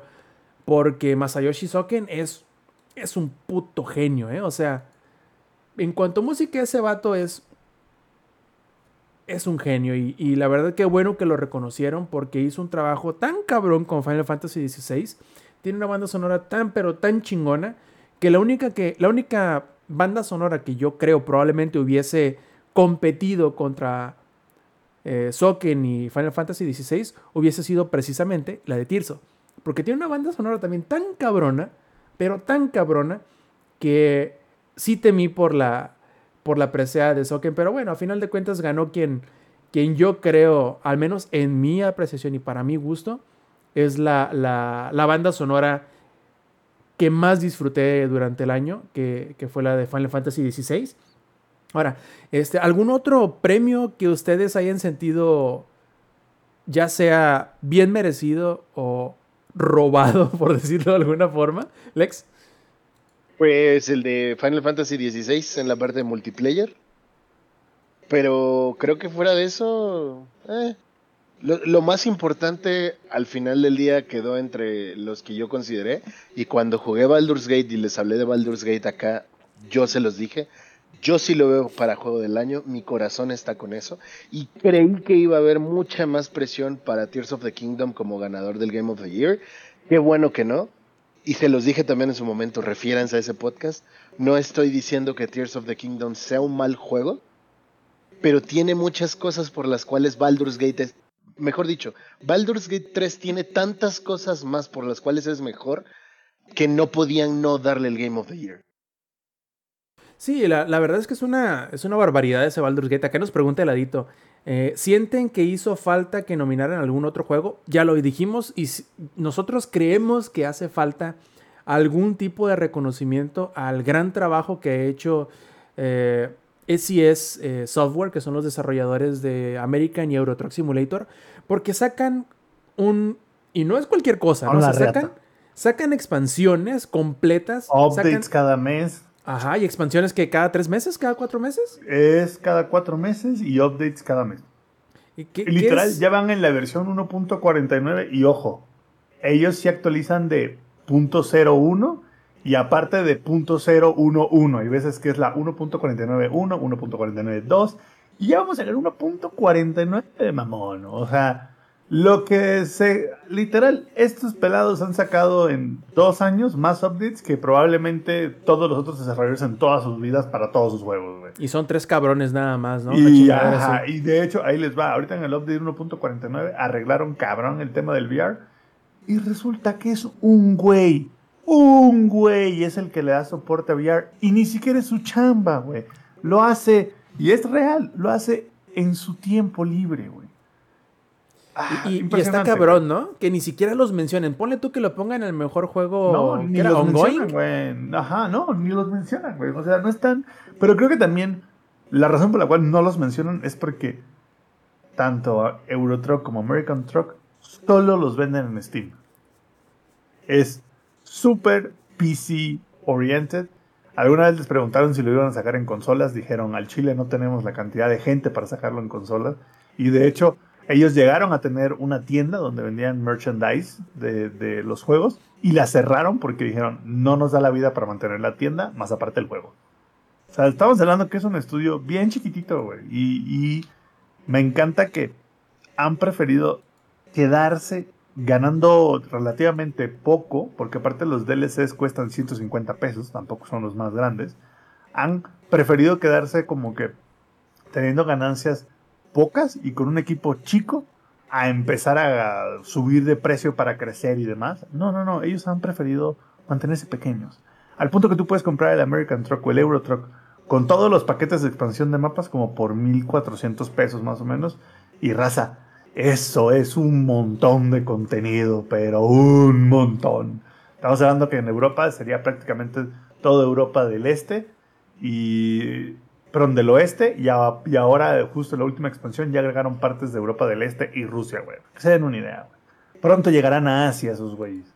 Sí, no es una barbaridad. O sea, ya ni Alejandro Magno conquistó tanto pinche no, Europa no, como estos güeyes. Ay, no, no, no. Eh, oja- que ojalá, ojalá algún día les dieran, aunque sea el reconocimiento, cabrón, porque si, hay, si ha habido una constante durante los últimos, ¿qué te gusta, Zampi? ¿13, 14, 15 años? Ahorita te digo cuándo salió el. El ¿cómo Salió se como en El- 2005, ¿no? El euro. 2012. Nos salió el, el Euro Truck Simulator 2.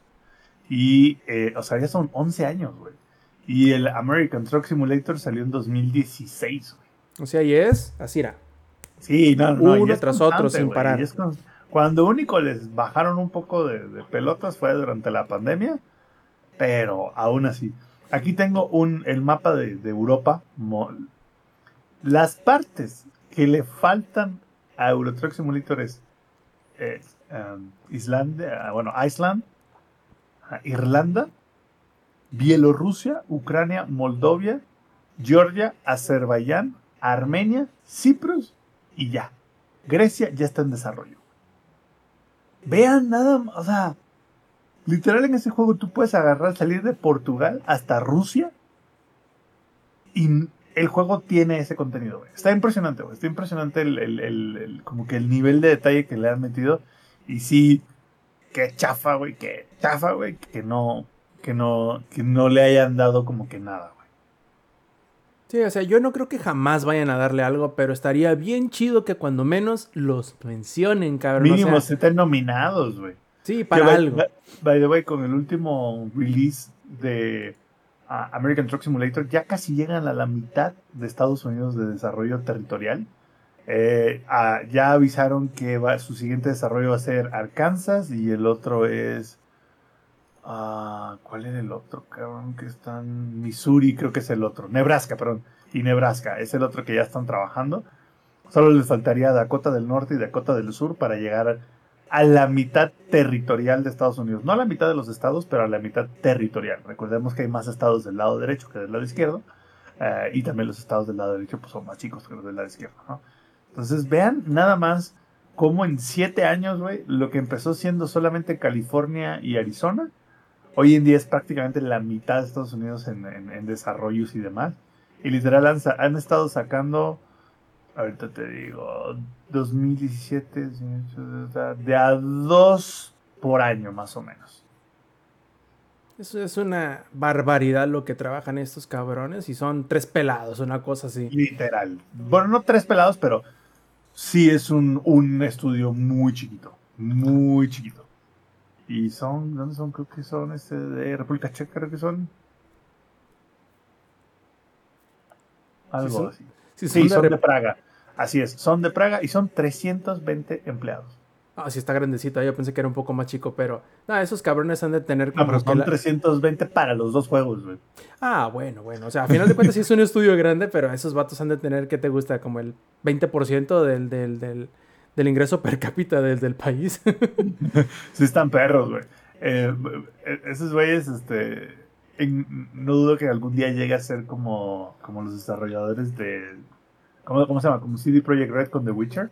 ya. Que llegó a ser un tema... an- antes de que se cagaran en la puta con, con Cyberpunk, recordemos que, que The Witcher era un juego tan importante que incluso cuando fue Obama a Polonia, se le regaló en alguna ocasión una copia especial de The Witcher. A ese nivel era CD Projekt Red antes de que se cagaran en la madre. Perfecto. Entonces, la siguiente parte de lo del Game Awards es saber cuál fueron, cuál fue él o cuáles fueron los anuncios que a ustedes les gustaron durante el show. A ver, Sampi, ¿cuál, ¿tienes algún destacado por, por mencionar? Al Chile no, pura mamada anunciaron, güey. O sea, creo que el. O sea, para mi perspectiva, ya sé que el Lex está haciendo ahí, este. ¿Cómo se llama? Pinches cruces, güey, de cabeza, porque no mencioné a los de Monster Hunter Wilds, algo así. Pero, siendo honestos, no. O sea, ok, el juego de Kojima es como, ah, ok. Dirigido por Kojima, de Kojima Ajá, Productions, by empresa de Kojima. Hideo Kojima. Claro, claro, es como, es como esas bolsas que es Mark Jacobs by Jacobs by Mark Jacobs. Al- al- algo así, güey. al- al- Algo así es ese pedo, güey, con Kojima. Eh, Blade se ve bueno, la verdad. Eh, porque no sé por qué la gente dice que Blade no va a ser de Xbox. O sea, no jodan, güey. O sea, es obvio, pero bueno. sí- sigan, sigan haciendo sus chaquetas mentales, ¿verdad? Eh, el DLC de God of War, o sea, se agradece, por supuesto. Que y llegó hoy. digo- y no, no lo, no- digo, tengo muchas cosas por jugar, así que todavía no. Y realmente, ese trailer, digo, el tema de OD, ah, pues, mira. Para empezar, quién sabe cuándo va a salir, ¿no? Punto número uno. Y punto número dos, yo realmente nunca he sido tan fan de los juegos de Kojima, güey. Creo que los juegos de Kojima, de repente, se enfocan tanto en ser un juego de Kojima que se les olvida que tiene que ser un juego, ¿no? Como que. O sea, que mucha gente no, es como de no, güey, Kojima es el mejor, güey, los juegos de Kojima son los mejores del mundo. Mm, no, no. La verdad, no. Pero bueno, la verdad, no estoy, no estuve tan emocionado con los juegos, la verdad. Te aprovechas de que no está el Inge para, para defenderse. A ver, Lex. La. Estás en mute, Lex. Digo así nomás sé- por si las que- dudas. Yo sé que estás gritando todo pulmón Monster Hunter Wilds, pero estás en mute. O a lo mejor está. Denme un momento, amiguitos. Bueno, entonces voy yo primero, ya, ya- ya potente. sabemos. Y sí, ya le tronó la tacha. Este, yo, yo siendo que Lex ya va a mencionar a Monster Hunter Wilds, no, no voy a desaprovechar esta oportunidad para poder platicar de un par de juegos independientes que, aunque yo no he jugado los originales, sé que debería, que tengo tiempo en que he cometido el pecado de no jugar los juegos previos, pero que el anuncio de los juegos que les suceden me recuerdan que tengo ese pendiente para conmigo mismo. Hablo de Pony Island 2, que es obviamente la secuela de Pony Island 1, que está siendo de- desarrollado por el mismo güey, porque obviamente es el mismo güey, que hizo Inscription. Todos estos juegos, tanto Pony Island como Inscription, son bastante reconocidos por tener eh, por ser juegos como que con truco, porque empiezan siendo una cosa y en el transcurso de que los vas jugando se convierten en una cosa, en una experiencia completamente diferente. Entonces, yo les he tenido muchas ganas, pero por algún motivo u otro, sobre todo mi falta de atención, no los he jugado. Entonces, yo le tengo ese pendiente y estoy emocionado. Sobre todo porque como van a salir hasta 2025, todavía tengo chance de jugarlos todos sin ningún problema y llegar emocionados a cuando se estrenen. Otro de ellos es la secuela de eh, caso del ídolo de, de oro. Ahorita se me va el nombre de la, de la secuela. Pero también le tengo muchísimas ganas porque es de esos juegos que es como, como una historia de Agatha Christie, pero jugable. Es, eh, te encuentras en un barco y reconstruyes con el, con el ídolo. Este eh, quién mató a otra persona con ese ídolo. Entonces es como en el barco tú vas investigando de, qué- de qué pasó y vas reconstruyendo los hechos y vas encontrando, o mejor dicho, el juego se adapta a ti, como que es una de las cosas que a las personas se han medio quejado al asunto de que no es un misterio que tú resuelvas, sino el juego se adapta a ti para que sin importar, o no sin importar, sino para que tú construyas tu caso y el juego se adapta de manera tal que te da la razón. Pero yo creo que es bastante divertido todos esos casos. Me gustan mucho las películas de ese tipo, como por ejemplo la saga de Poirot, que salió el del Misterio en Venecia este año. Me gusta mucho ese tipo de películas, entonces yo sé que este tipo de juego me encantaría, pero nuevamente, por mi falta de atención, que no me acuerdo de comprarlo y de jugarlo, no les he dado la oportunidad. Pero sé que son esos juegos que uno debe de, de ponerles un poquito el ojo, de tenerlos en mente, y que son aparte juegos no solamente cortos, sino baratos, y que siempre son importantes apoyar este tipo de proyectos porque no solo de FIFA vive, el hombre, como dicen por ahí, y siempre en los juegos independientes vamos a encontrar em, propuestas que otros estudios no se animan a hacer y pues sí me tienen emocionado a pesar de que no los he jugado, pero que estoy casi completamente seguro de que me van a encantar el momento en que mi déficit de atención me permita concentrarme lo suficiente como para comprarlos y además jugarlos. Este, no sé, Alex, ¿ya estás listo? ¿Quieres hablar de Monster Hunter Wilds? Es que grité tan fuerte y me enojé tanto que Samper dijo que no, que me estaba dando algo, ¿no? No, no es cierto, le di un trago al agua y se me fue por el lado incorrecto. Soy pendejo hasta para tomar agua, güey. Ay, güey. Sí, de hecho todavía. Pero sí, Monster Por cierto, Lex, referencia, acuérdate que yo también en cámara casi me asesino a mí mismo con una gota de agua Sí, hace unos güey. meses. Sí, sí, sí, casi se nos va, güey. Sí, sí, sí. Este... Ay, güey. No mames, no puede ser. Estoy tan pendejo que no puedo ni tomar bien agua, pero, pero bueno. Monster Hunter Wilds obviamente Eh, me hizo carnal, al menos no te ahogaste con tu baba, güey. Puede ser peor. Puedo ser peor. Mm, Monster Hunter Wilds es obviamente lo que más espero. Me emocioné un puta madral.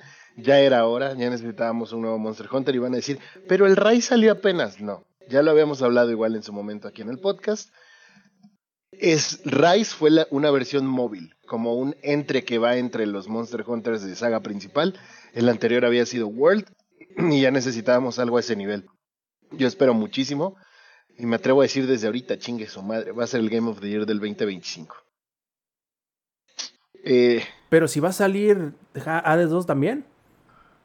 pues se lo van a pelear. Pero Monster Hunter, uff, demasiado, demasiado, demasiado hermoso. Le espero mucho desde banda sonora, desde gameplay. Ya vimos cositas nuevas. Seguramente va a haber monstruos nuevos. Obviamente la, la nueva montura se ve muy chingona. Hay muchas, muchas cosas que explorar. Y también que Capcom le está dando un boost a Monster Hunter World. Entonces va a haber muchos cazadores actualmente jugando. Creo que es un buen momento para regresar y darle la madre a Latrion y a Fatalis. Si necesitan con quién jugar en, en versión Steam, pues échenme una llamada. ¿Qué más es eh, chido para los, los fans de God of War? Que hubo un DLC gratuito, además, gratuito. Que eso es también muy importante, qué chingón. Eh, ¿Qué esperamos también de los anuncios? Silksong, ah, ya no está el ingenierillo. Pero sí, yo creo que estuvo corto, estuvo cortillo de, anuncios. Hubo cositas que me llamaron la atención, no voy a mentir. Pero así como que me generaran mucha emoción, solamente Monster Hunter. Y pues lástima que el ingenierillo no está presente para que nos dé su tan concienzudo análisis de los, de los anuncios que hubieron. De hecho, uno que yo no esperaba, sobre todo porque ya pasaron como 15 años desde el original, fue World of Goo. Que igual nunca lo he jugado, pero sé que tiene muy buena estima de la gente y sobre todo nadie, ni, ni la mamá de World of Goo se imaginaba que iba a haber una segunda parte, sobre todo tantos años después. Eh, y a ver qué pasa, güey, con, con el siguiente año, porque pasamos a las polémicas. Hubieron dos grandes polémicas que, que me encantaría conocer sus opiniones. La primera de ellas se derivó, o sea, la está una polémica tonta y una polémica que yo creo que sí vale la pena discutir de manera seria. Pues la polémica tonta, que yo creo que todos nos podemos reír un poquito de- de- del asunto, sobre todo porque pienso yo, estimo que a lo mejor se tomó por el lado que no era, porque durante el primer, digamos así, la primera sección, el primer pre- presentador de los, de los premios ya propiamente dicho durante el show principal, fue precisamente Christopher Judge, el que da la voz a Kratos en los últimos juegos de God of War, en donde él mismo se reía de su eh, discurso de aceptación y agradecimiento hacia la mejor actuación el año pasado con God of War Ragnarok, en donde, pues obviamente sí se pasó un poquito de lanza, ¿no? Fue un speech como de, ¿qué te gusta? Unos 5, 6, 7 minutos. Entonces prácticamente cuando este men llega el- este año a, a empezar su, su, su pues, discurso, su beat, su anuncio, lo que como tú quieras llamarlo, eh, le empiezan a tocar la música de, de despedida, como sacándolo, pues antes de que incluso diera el primer premio, que precisamente era entregar el premio a la actuación, a la mejor actuación de- de- del año, eh, en 2023. Entonces hace un par de, bromas, entre ellas, una que dice que sí, que acepto que mi, que mi discurso fue demasiado, demasiado largo, y incluso más largo que la campaña de Modern Warfare 3. De hecho, a mí me pareció una broma bastante chistosa. O sea, no me pareció en ningún momento que se estuviese burlando de manera, ¿cómo decirlo?, maliciosa de, de- de lo sucedido. De hecho, Hombre, no aguantan nada. no, no, a, a lo que voy es, no da un juicio de la calidad. Ni siquiera dice si le gustó o no le gustó. Solamente menciona el hecho de que es una campaña corta y se burla de su, de su discurso al decir que fue muy largo. Entonces, días después empezaron a salir personas, ahorita no recuerdo el, el- el- Como me parece tan tonta la polémica, la verdad no leí ni me informé por completo de quiénes fueron los que empezaron a quejarse. Si fueron desarrolladores ajenos, el decir, ok, el proyecto de Modern Warfare 3 fue tan lleno de crunch, tan lleno de abuso hacia los desarrolladores, que el burlarse del hecho de que se haya concretado algo eh, es en detrimento del esfuerzo que hicieron los trabajadores, que digamos tiene algo válido en decir, ¿no? Pero yo creo que más allá de exigir algún tipo de de disculpas por parte de Chris Judge, creo que habla más mal de la administración y de los ejecutivos, tanto de Activision como de Sledgehammer, creo que fueron, ¿no? Los desarrolladores de, de Modern Warfare 3, por haber incurrido en las malas prácticas que resultaron en una campaña corta. Que deja tú corta, ¿no? Muchos, Zampi, tú sabrás decirlo mejor que nosotros, que aparte es mala. Concisa, concisa y muy mala. O sea, George no dijo que era mala, solo dijo que era no corta. Es muy, no es muy mala, está diseñada con un poquito de hueva. ¿Sabe para quién es su público también, no? O sea, como Claro. Gringos buenos, extranjeros malos. Ajá, pero La hace aquí, lleva democracia. misiones sencillas, mapas reciclados de multijugador a la campaña, este, un final apresurado y cerrado en prácticamente dos segundos, una misión metido muy a huevo porque sabemos que a todo el mundo le gusta este tipo de misiones, pero bueno, fuera de eso, pues, pues, nada más.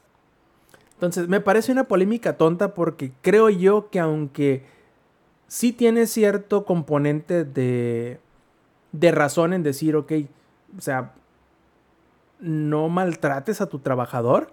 Creo que el hecho de que tomaran como villano principal a Christopher Judge y la broma que hizo, creo que completamente están orinando fuera del, del, del mingitorio, pero pues yo y creo CD que... Projekt Red, uff, esquivamos una bala ahí. Exactamente. Entonces, sí, exactamente. Yo creo que sí es valioso resaltar el trabajo que hacen los desarrolladores muchas veces en condiciones infrahumanas, por no decirlo de otra forma, en donde son abusados por completo, son, aprovecha son aprovechados de Y su... En este caso, hasta sexualmente, al parecer.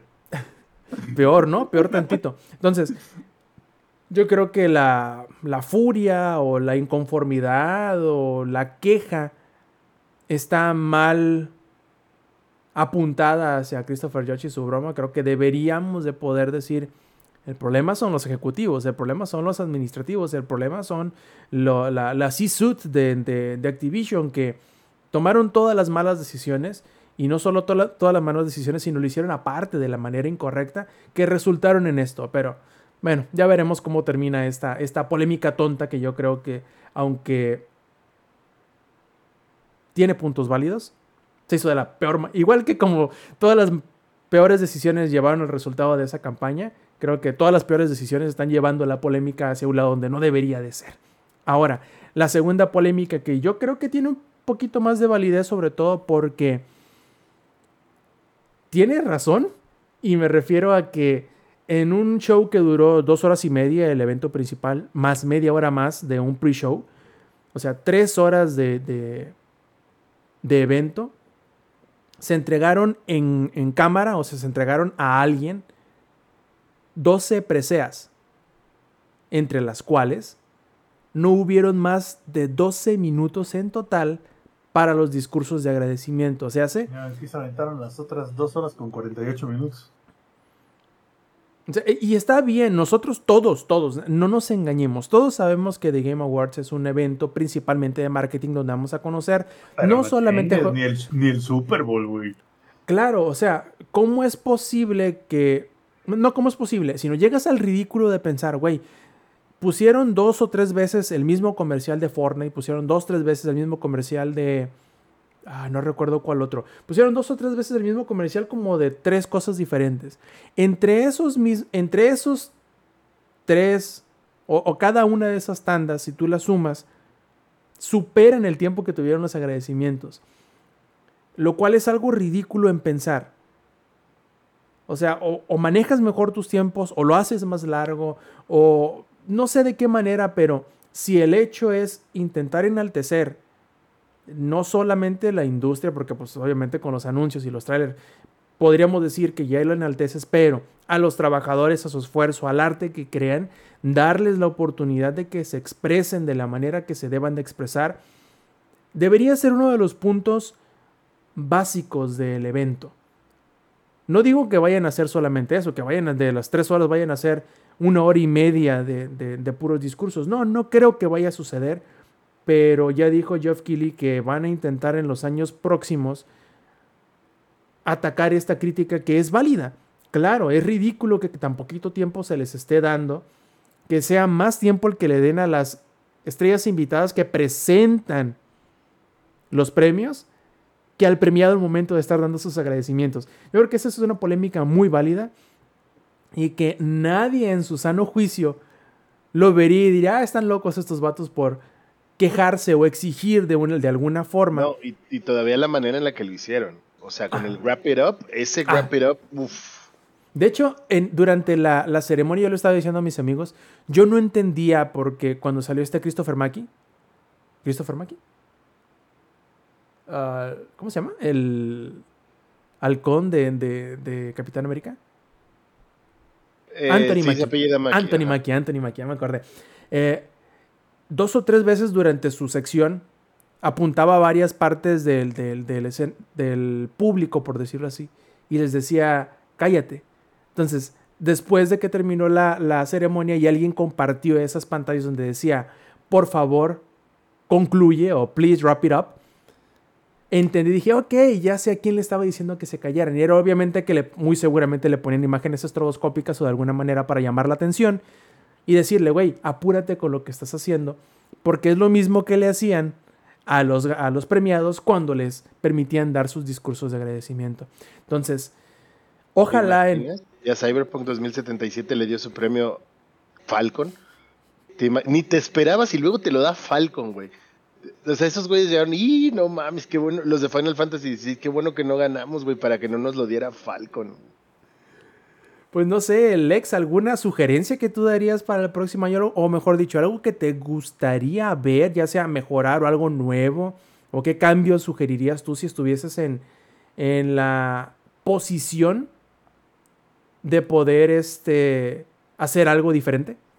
Tienes que quitar cosas. O sea, yo entiendo que necesitas la publicidad, pero la publicidad excesiva es molesta, que es lo que pasa con los anuncios de YouTube, por ejemplo. Eh, no puede ser posible que en un evento que celebra el gaming no dejes hablar a las personas que están ganando premios y que llevaste para allá. O sea, un minuto para un discurso de agradecimiento del de juego del año, por ejemplo. O sea, y, eh, lo del el actor de, de doblaje del año que se lo lleva a Sterion. Lo mismo, no puedes quitarles eh, ese espacio que tienen para expresar el por qué para ellos es celebrar el gaming en un evento que trata de gaming. Ya sabemos que son como los Óscares del gaming, que está de la verga, sí, hay muchas cosas que podrían ser mejores. Ajá, pero creo que si ya es un concurso de popularidad, lo menos que esperas es darle al público que te está viendo eh, el speech de las personas que esperabas que ganaran, o que estaban ahí, que viajaron y que todo eso. Creo que principalmente es ello, porque si no, no estás celebrando el gaming, estás llevando una fachada horrible, que es, te quiero, todo es, todo es vender, todo es vender, todo es vender, y necesitamos el dinero del, de los anuncios. ¿Zampi? Por mí pueden desaparecer a la vez. Nomás es un pinche desperdicio de tiempo. Nomás la gente se pelea por cosas que no tienen sentido. Pero bueno, entiendo que, que quieren hacer esto como una especie de Óscar. Pues hagámoslos como tal. La última vez que revisé, el- los que eran el centro y el foco en los Óscares no eran los comerciales, eran los, los actores, ¿no? Los artistas y directores y demás. Entonces, pues háganlo así, ¿no? O sea, yo creo que hay que, hay que cambiarlo un poco. Sí está bien el tema de que necesitamos un poquito de dinero para hacer el evento, pero otra cosa es, ya esto es un negocio, güey, ¿no? Estoy seguro que le sacaron como 15 veces más lo que le salió el evento con tanto comercial que le metieron. Please wrap it up.